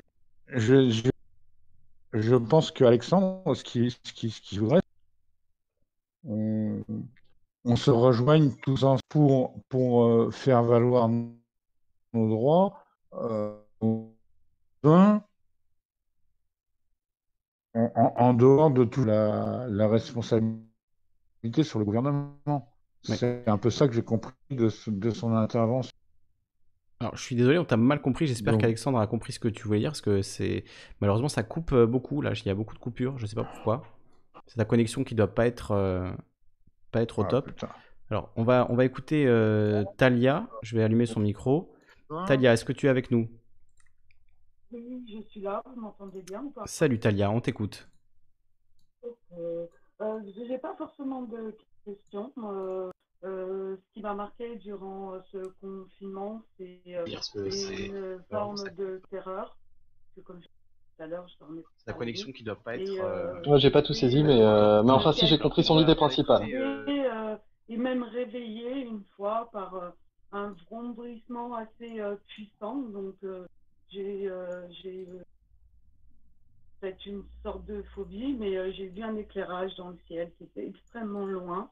Et du coup, je me suis renseignée, et puis là, j'ai entendu parler qu'on avait mis 2000, je crois, des satellites, et qui comptaient en mettre je ne sais combien. Oui, c'est les fameux satellites Starlink. donc je ne sais pas si toujours dans cet état d'esprit de vouloir les, mettre en place. Donc, euh, ben, une forme de parano. Et euh, qui m'a dérangé aussi, mis à part ça, euh, c'est le, drone, une fois sur mon jardin, toujours en mode parano par rapport à ça. j'ai réussi bien sûr à m'en détacher, parce que j'ai la chance de faire du bénévolat dans les champs pour aider un maraîcher. Et ce, un drone aussi m'a m'a suivi dans les champs. Je trouve ça hallucinant que euh, dans un endroit nulle part, à Chelles-sur-Marne, au milieu d'un champ, seul, j'allais euh, bosser, qui est un drone qui me, me... Donc, euh, pour en déduire la question, oui, j'en ai pas spécialement. voilà. Toi, ce qui t'a marqué, c'est la surveillance policière par drone et le, déploiement de ces nouvelles technologies de surveillance. Et ah oui, j'oubliais, j'ai fait mon premier délit de fuite. Jamais j'aurais cru dans ma vie euh, eh ben. agir ainsi. Euh, parce que du coup, vu qu'on m'a interdit, euh, je m'y oppose. Et du coup, vu que j'étais tellement angoissée, c'est pas une heure que je faisais, c'est trois heures de vélo. J'en avais besoin. Donc, j'ai pour habitude d'aller au bord de main. Et là, bien sûr, tout est euh, comment dirais-je, fermé avec des, barrières tout le long du, bord de la Marne. Et un jour, euh, j'ai pété un peu les plombs parce que je trouve ça hallucinant qu'on nous interdise voilà, de prendre l'air. Et je retire. Une autre. Et en pestant sur le, sur le moment. Et j'avais pas vu que derrière, un peu plus loin, donc il y avait des. J'arrivais pas à voir dans leur police. Euh, on t'entend assez faiblement, euh, Talia. Je sais pas si c'était trop loin de ton micro ou pas, mais on t'entend pas ultra bien non plus. Et là, c'est mieux. C'est un peu mieux, oui. Donc la police est, venue à moi en m'interpellant au loin. Madame, madame, venez là. Ils sont à pied, je suis à vélo. Euh, j'ai trois infractions. Je suis pas dans les horaires, je suis pas dans le dans le lieu défini. Et voilà. Tu n'avais pas de papier J'en ai un et à chaque fois, j'ai changé l'horaire, la date, griffonné, machin. Hmm. Euh, J'aurais été amendée puisque j'étais sur une zone interdite. Euh, voilà. Donc, tu as pris ton vélo et tu as tracé Et j'ai tracé, les deux bons hommes, là, ils ont commencé à courir, mais du coup, j'ai alerté, euh, comme moi, les gens qui étaient hors la loi, dont une bande avec la chicha. Et euh, oui, il y a la police et tout le monde s'est ferré à, disparaître de quai de bord de Marne. Les aléas du confinement. Oui, voilà. D'accord, bah merci pour ton témoignage. On va rendre la parole à, Alexandre. Merci, euh, merci Talia pour euh, ta prise de parole. De rien, merci et bonne soirée et au plaisir alors. Une très bonne soirée à toi. Salut. Ciao. Alors, on va laisser à Alexandre le temps d'écouter. Non, je suis là, je suis là. J'ai jonglé, euh, j'ai jonglé euh, avec le truc, c'est assez rigolo comme quel talent. Et euh, déjà pour le premier auditeur qu'on entendait mal, effectivement, j'ai bien, j'ai bien saisi ce qu'il voulait dire et, on en accord tous les deux. C'est à, à, nous d'agir. Après, moi, pour concernant les, les gilets jaunes, moi, j'y ai pas participé parce que j'ai ressenti un mouvement c'est à titre personnel que je parle évidemment, que, j'ai senti un peu dévoyé assez rapidement. Et euh, il y a des choses que j'ai vécues à des ronds-points qui n'ont pas plu du tout et qui étaient, euh, qui étaient des choses que je trouvais pas saines. Euh, donc j'avoue qu'il y a des choses qui m'ont échappé. Mais après, je pense effectivement que le pouvoir vient de nous et qu'il ne vient pas uniquement de la manifestation, il vient aussi de nos actions de tous les jours mais véritablement de nos actions de tous les jours, dans nos achats, dans, dans nos actions, dans les aides que nous faisons pour les autres. Euh, je pense qu'on peut, euh, on peut faire changer les choses. on peut faire changer les choses parce que finalement, c'est en créant, en créant cette demande qu'on aura l'offre, comme pour le commerce. Et je pense qu'en politique, si on crée cette demande d'un monde meilleur, on peut, on peut avoir cette offre d'un monde meilleur. Mais pour l'instant, on laisse pas la place parce qu'on est trop en attente d'une d'une société de d'une société de consommation, même si tout le monde euh, euh, nie euh, aimer cette société de consommation. je me rends bien compte que tout le monde est en attente de, cette société de consommation, donc c'est à nous de bouger dans nos gestes quotidiens. moi le premier, hein, je voilà, hein, moi aussi j'ai mes défauts et puis j'en ai un paquet, mais c'est à nous de à nous de bouger. Donc je suis d'accord avec avec cet auditeur. Et pour l'intervention de c'est Tania, je crois, Talia, Tania? Talia KNK. D'accord, Talia KNK. Euh, bah, je comprends qu'elle ait eu peur parce que euh, parce que bah, c'était bizarre comme situation et euh, je comprends qu'elle ait eu envie de prendre l'air. Si elle était en vélo en pleine nature, je vois pas où est le souci. Elle fait pas partie de, de ces gens euh, à qui je reprochais au magasin de faire leur sortie quotidienne. Euh, et encore, on n'en a pas eu trop nous. Hein. Franchement, je me plains pas, mais il y en a eu. dans les grandes surfaces, ils ont eu que ça. Ils ont eu des personnes euh, qui venaient euh, uniquement pour faire leur sortie quotidienne euh, au magasin, faire une course. nous, on n'a pas eu trop ça, mais, mais je comprends qu'elle a eu peur et je comprends que les drones l'ont un petit peu effrayé aussi. Comme je disais en tout début d'émission, on n'était plus dans le réel, on était dans la dystopie. on était dans une autre société, dans un mmh. monde parallèle et, et qui, qui vraiment ne ressemblait à rien et qui d'ailleurs encore actuellement ne ressemble à rien de ce qu'on a vécu jusqu'ici. On va le voir, on va le voir demain à l'ouverture des bars. Euh, ça va être très particulier. Euh, je pense que les gens vont avoir envie de faire la fête et que ça va être un peu n'importe quoi, mais en même temps, ça va quand même être particulier et euh, j'ai hâte de voir ce que ça va donner, vraiment. tu parles de l'aspect dystopique, science-fiction, ah. et c'est vrai que moi, pendant, ce, pendant tout le confinement, je crois que j'ai pas regardé un seul film ou une seule série la réalité me paraissait tellement démente euh, qu'en fait toute, euh, toute fiction me paraissait fade et complètement à côté de la plaque par rapport à ce qu'on était en train de vivre.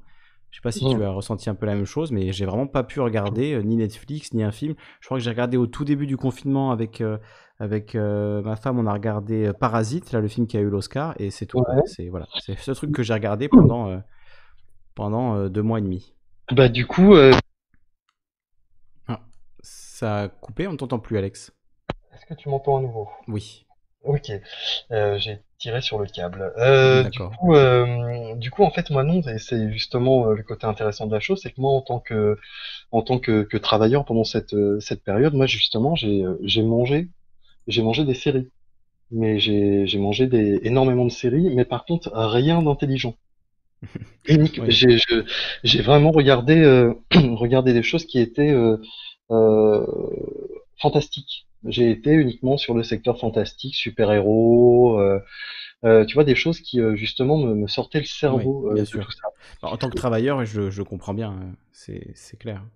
Voilà, c'est ça. C'est vraiment, c'est vraiment ça, moi, qui m'a, que j'ai regardé, et j'ai pas regardé de film sérieux du tout. Pas du tout. Et puis, juste avant le confinement, j'avais eu la chance de voir l'excellente série Years and Years, qui m'avait, qui m'avait passionné euh, je sais pas si tu l'as vu, mais je te la conseille euh, fortement. Euh, sur l'évolution du monde sur 15-20 ans. C'est une série anglaise.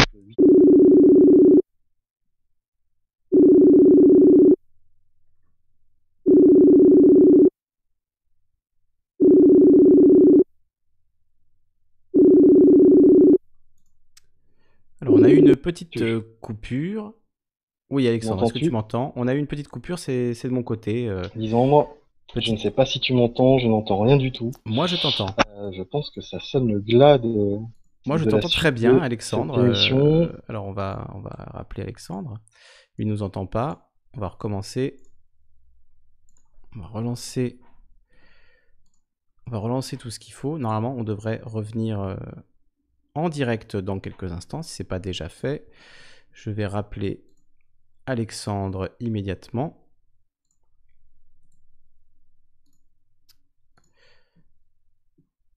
Ça sonne. On va recommencer. On va essayer de reprendre quand même. Alors il y a le, le son du téléphone, je vous épargne ça. On va reprendre quand Alexandre sera de retour parmi nous. Oui, ça arrive tous les lundis à peu près. Hein, petite, euh, est-ce que tu m'entends? Très bien, oui, y a, bah écoute, quasiment chaque émission, il y a une petite coupure comme ça. Voilà, D'accord. c'est pas grave. Donc, tu nous parlais de la série Years and Years. Ouais. voilà, quand ça a coupé. Excellente, excellente série que je conseille véritablement, véritablement à tout le monde. Une, série anglaise où la BBC est fermée, où une sorte de chef d'État utilisant les, méthodes de manipulation, de manipulation et de communication un peu à la Trump, un petit peu Enfin, c'est assez extraordinaire. Prend le pouvoir en Angleterre. Euh, c'est une série, euh, une série géniale euh, que je conseille, que je conseille vraiment à tout le monde, qui est, qui est pas dans le jugement, mais qui est vraiment qui traite de tous les, de tous les, les problèmes, les problèmes du monde actuel et, futur. Euh, que ce soit que ce soit la l'immigration climatique, les problèmes d'environnement, les problèmes politiques, les problèmes de liberté de la presse. C'est vraiment une, une série parfaite. Vraiment. Sur Netflix? C'est pas sur Netflix, je, l'avais vu sur euh, Canal, mais je pense que euh, voilà, elle est, trouvable. Years and Years, euh, excellente série. Très bien, je, note pour la reprise de, du regardage de fiction. pour moi, ça pourrait être pas mal parce que c'est vrai que j'ai fait une overdose quand même hein, de d'actualité, etc. au bout d'un moment, mais j'avais l'impression d'être dans un épisode de Black Mirror qui ne finissait jamais. Évidemment. Donc, je te comprends. je te comprends. Je, pensais à tous ceux qui étaient confinés à la maison. Je me disais, mais ça doit être, ça doit être assez incroyable. Euh, ça doit être un truc aussi incroyable que ce que je suis en train de vivre, mais dans un autre. Euh, Différemment. Dans un autre, euh, ouais, dans un, dans un autre truc, quoi. C'est. Ouais. Un côté que j'ai trouvé complètement fou, c'est que finalement, le seul, euh, le seul moyen d'avoir des relations sociales, euh, c'était euh, via les réseaux numériques, via l'Internet. Toi, au moins, tu avais le contact avec les clients, le contact avec tes collègues. Mais quand on était enfermé à la maison, euh, si bon, moi j'avais la chance d'être avec ma femme, mais il y a beaucoup de gens qui étaient euh, seuls chez eux et finalement leur seul moyen de communiquer avec d'autres euh, êtres humains en dehors du moment où ils allaient faire leurs courses une fois toutes les deux semaines, c'était ben voilà Discord, Facebook, Twitter, YouTube et autres. Oui, c'est ça. C'est c'est vrai que moi j'ai eu la chance d'avoir du contact avec des êtres humains, mais mais, mes collègues euh, sont devenus euh, finalement mes, mes, plus proches. Euh, pour certains, ce sont des amis, donc voilà, ça n'a pas non plus ça n'a pas non plus beaucoup changé, mais j'ai d'autres amis que je me suis fait en arrivant dans, cette ville, euh, qui sont à l'écoute actuellement d'ailleurs en ce moment, qui m'entendent pour la première fois parler à la radio, ce qu'ils connaissaient pas avant. Euh, mais du coup, ces gens-là qui habitent euh, chez moi, Alexandre, je ne sais pas ce que tu fais avec ton micro là, mais ça fait un bruit, euh, ça fait un bruit très bizarre. On dirait que ton micro frotte dans tous les sens. Ah, j'ai coupé pour. Euh, j'ai coupé parce que c'était très désagréable. Là, on t'entend plus du tout. Donc comme ça, au moins, c'est réglé. Peut-être euh, retenter un, rappel. On recompose le numéro. Vous voulez entendre la sonnerie, la sonnerie du bled des années 90 ah, Elle est fantastique on dirait vraiment. Euh, on dirait vraiment euh, une vieille sonnerie de téléphone. Oui, je crois que c'est son câble. Il tire un peu trop sur son câble. Alexandre, est-ce que tu nous entends? On ne t'entend absolument plus. Donc juste au moment où tu disais que tes amis t'entendaient pour la première fois à la radio, ça, ça a coupé. C'est quand même bête. C'est quand même dommage. Là, on t'entend plus. Donc je ne sais pas quoi te dire.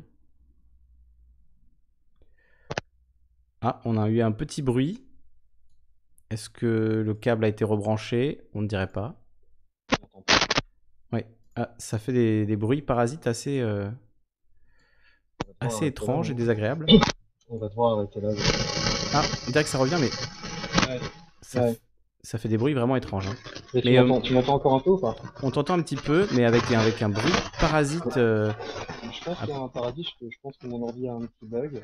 Ouais. Bah, écoute, on va, on va peut-être du coup, euh, du coup arrêter là euh, cette fois-ci. Oui, oui là, oh là là, oui, là, là le son est, le son est vraiment affreux. Donc on va, on va arrêter là. oui, très bien. Euh, c'était parfait. Merci beaucoup pour cette première vision. Eh ben merci à toi Alexandre. Tu reviens quand tu veux avec un micro fonctionnel de préférence. Et bon, on a quand même parlé plus de deux heures. Je pense que voilà, on a, on a bien. À tous ceux qui ont écouté, euh, écouté ce soir. Et puis, euh, c'était super de retrouver cet univers de la radio là, et puis de me retrouver avec toi à l'antenne. On a déjà fait tellement d'émissions ensemble. Bah ça. Euh, donc, c'est bah, pas la première. Merci de ton invitation, merci à toi, et puis bah, longue vie à, longue vie à ta chaîne. Merci, merci, beaucoup Alexandre. évidemment, tu reviens quand tu veux, si euh, tu veux aborder un sujet en particulier, si tu veux témoigner, si tu veux même intervenir euh, euh, avec les auditeurs un lundi soir, tu es évidemment le bienvenu quand tu veux. Il n'y a voilà, absolument aucun problème là-dessus. Si tu veux parler de tes futurs projets ou de quoi que ce soit d'autre, le micro t'est ouvert quand tu veux, de jour comme nuit, matin, après-midi, quand tu veux on fait une émission ensemble, on fait un live, il n'y a vraiment aucun problème, avec un, énorme plaisir comme ce soir. Très grand plaisir de te retrouver et de refaire euh, une émission tous les deux, et, on refait ça évidemment quand tu veux. Avec grand plaisir, merci beaucoup à toi. Bonne soirée à vous tous. Bonne soirée, Lisandre. Merci, beaucoup, Alexandre. Merci. Je vous embrasse. À très bientôt. Ciao. Ciao. Vous écoutez Calivision, et on va euh, effectivement euh, s'arrêter là. Voilà, euh, Irsu a écrit le nom de la série Years and Years, des années et des années pour la série dont parlait, dont à l'instant Alexandre, que je vais regarder d'ailleurs, qui a l'air très intéressante. Merci à tous ceux qui étaient avec nous ce soir. Palu Palu, Jonas B, Zinvatek, Ezekiel, Goliath le cinéphile. J'ai vu que tout à l'heure tu voulais intervenir Goliath, mais tu es reparti, donc j'ai pas eu le temps de te donner la parole. ce sera pour une prochaine fois. Odilons, Idan Uka, La Rocholou, Jonas B, Focono, Marie LSA, euh, Kael, euh, voilà, il y avait beaucoup de monde ce soir qui était, euh, qui était là. Goron aussi est passé tout à l'heure, je l'ai vu. merci à TGM Bernard qui est là également. Enfin voilà, je pas tous vous citer, vous étiez nombreux encore une fois ce soir. On se retrouve très très prochainement pour traiter de ce qui se passe aux États-Unis en ce moment, des émeutes, donc évidemment que vous n'avez pas pu manquer. Euh, une année 2020 incroyable hein, niveau actualité, donc euh, évidemment on fera une émission très très prochainement pour euh, parler de tout ça. je ne sais pas si ce sera demain ou mercredi, mais voilà, on fera un, gros live là-dessus. Évidemment, il y a beaucoup beaucoup de choses à dire entre Trump qui qualifie les antifas de groupements terroristes, les violences policières aux États-Unis, les euh, voilà, le racisme institutionnel, etc., etc. Beaucoup, beaucoup de choses à dire. Donc, euh, on fera une longue émission sur le sujet dans les jours à venir. Restez à l'écoute euh, de Calivision. Et je vous souhaite à tous une très très belle nuit et une très belle soirée. Euh, Goliath demande ce sera quel jour euh, Ça dépend. Si demain j'ai le temps, je le ferai demain. Peut-être demain, ça dépendra de si Diamond fait son émission ou pas. Parce que Diamond fait, un collègue de Radio Libre, on va dire, fait une émission tous les mardis soirs. Mais je crois qu'en ce moment, il ne le fait pas. Donc peut-être demain, pour remplacer Diamond, je ferai un, live demain soir. C'est possible. Oui, oui, je suis ce qui se passe là-bas de près. Donc on, on en parlera. Euh, on verra aussi comment la situation évolue demain, mais c'est très probable que ce soit demain soir. Je vous tiens au courant sur le Discord et via les différents réseaux, euh, Twitter, euh, Twitch, etc. Vous avez tous les liens qui sont dans la, description. Je vous mettrai ça dans, la journée demain pour vous confirmer l'émission. Donc ce sera soit mardi, mardi soir 21h, soit éventuellement mercredi après-midi. Mais je pense qu'on va plutôt se dire demain soir 21h si Diamond n'est pas, n'est pas en live. Voilà, ça reste à, confirmer. Donc euh, restez à l'écoute, rejoignez le Discord pour avoir toutes les informations en temps réel. Voilà. Et effectivement, euh, l'actualité euh, est chaude, comme le dit Jonas, donc il y a pas mal de, de, choses à dire sur tout ça. On va se mettre une petite musique pour se dire au revoir. Encore un grand, grand merci à Alexandre pour sa participation ce soir.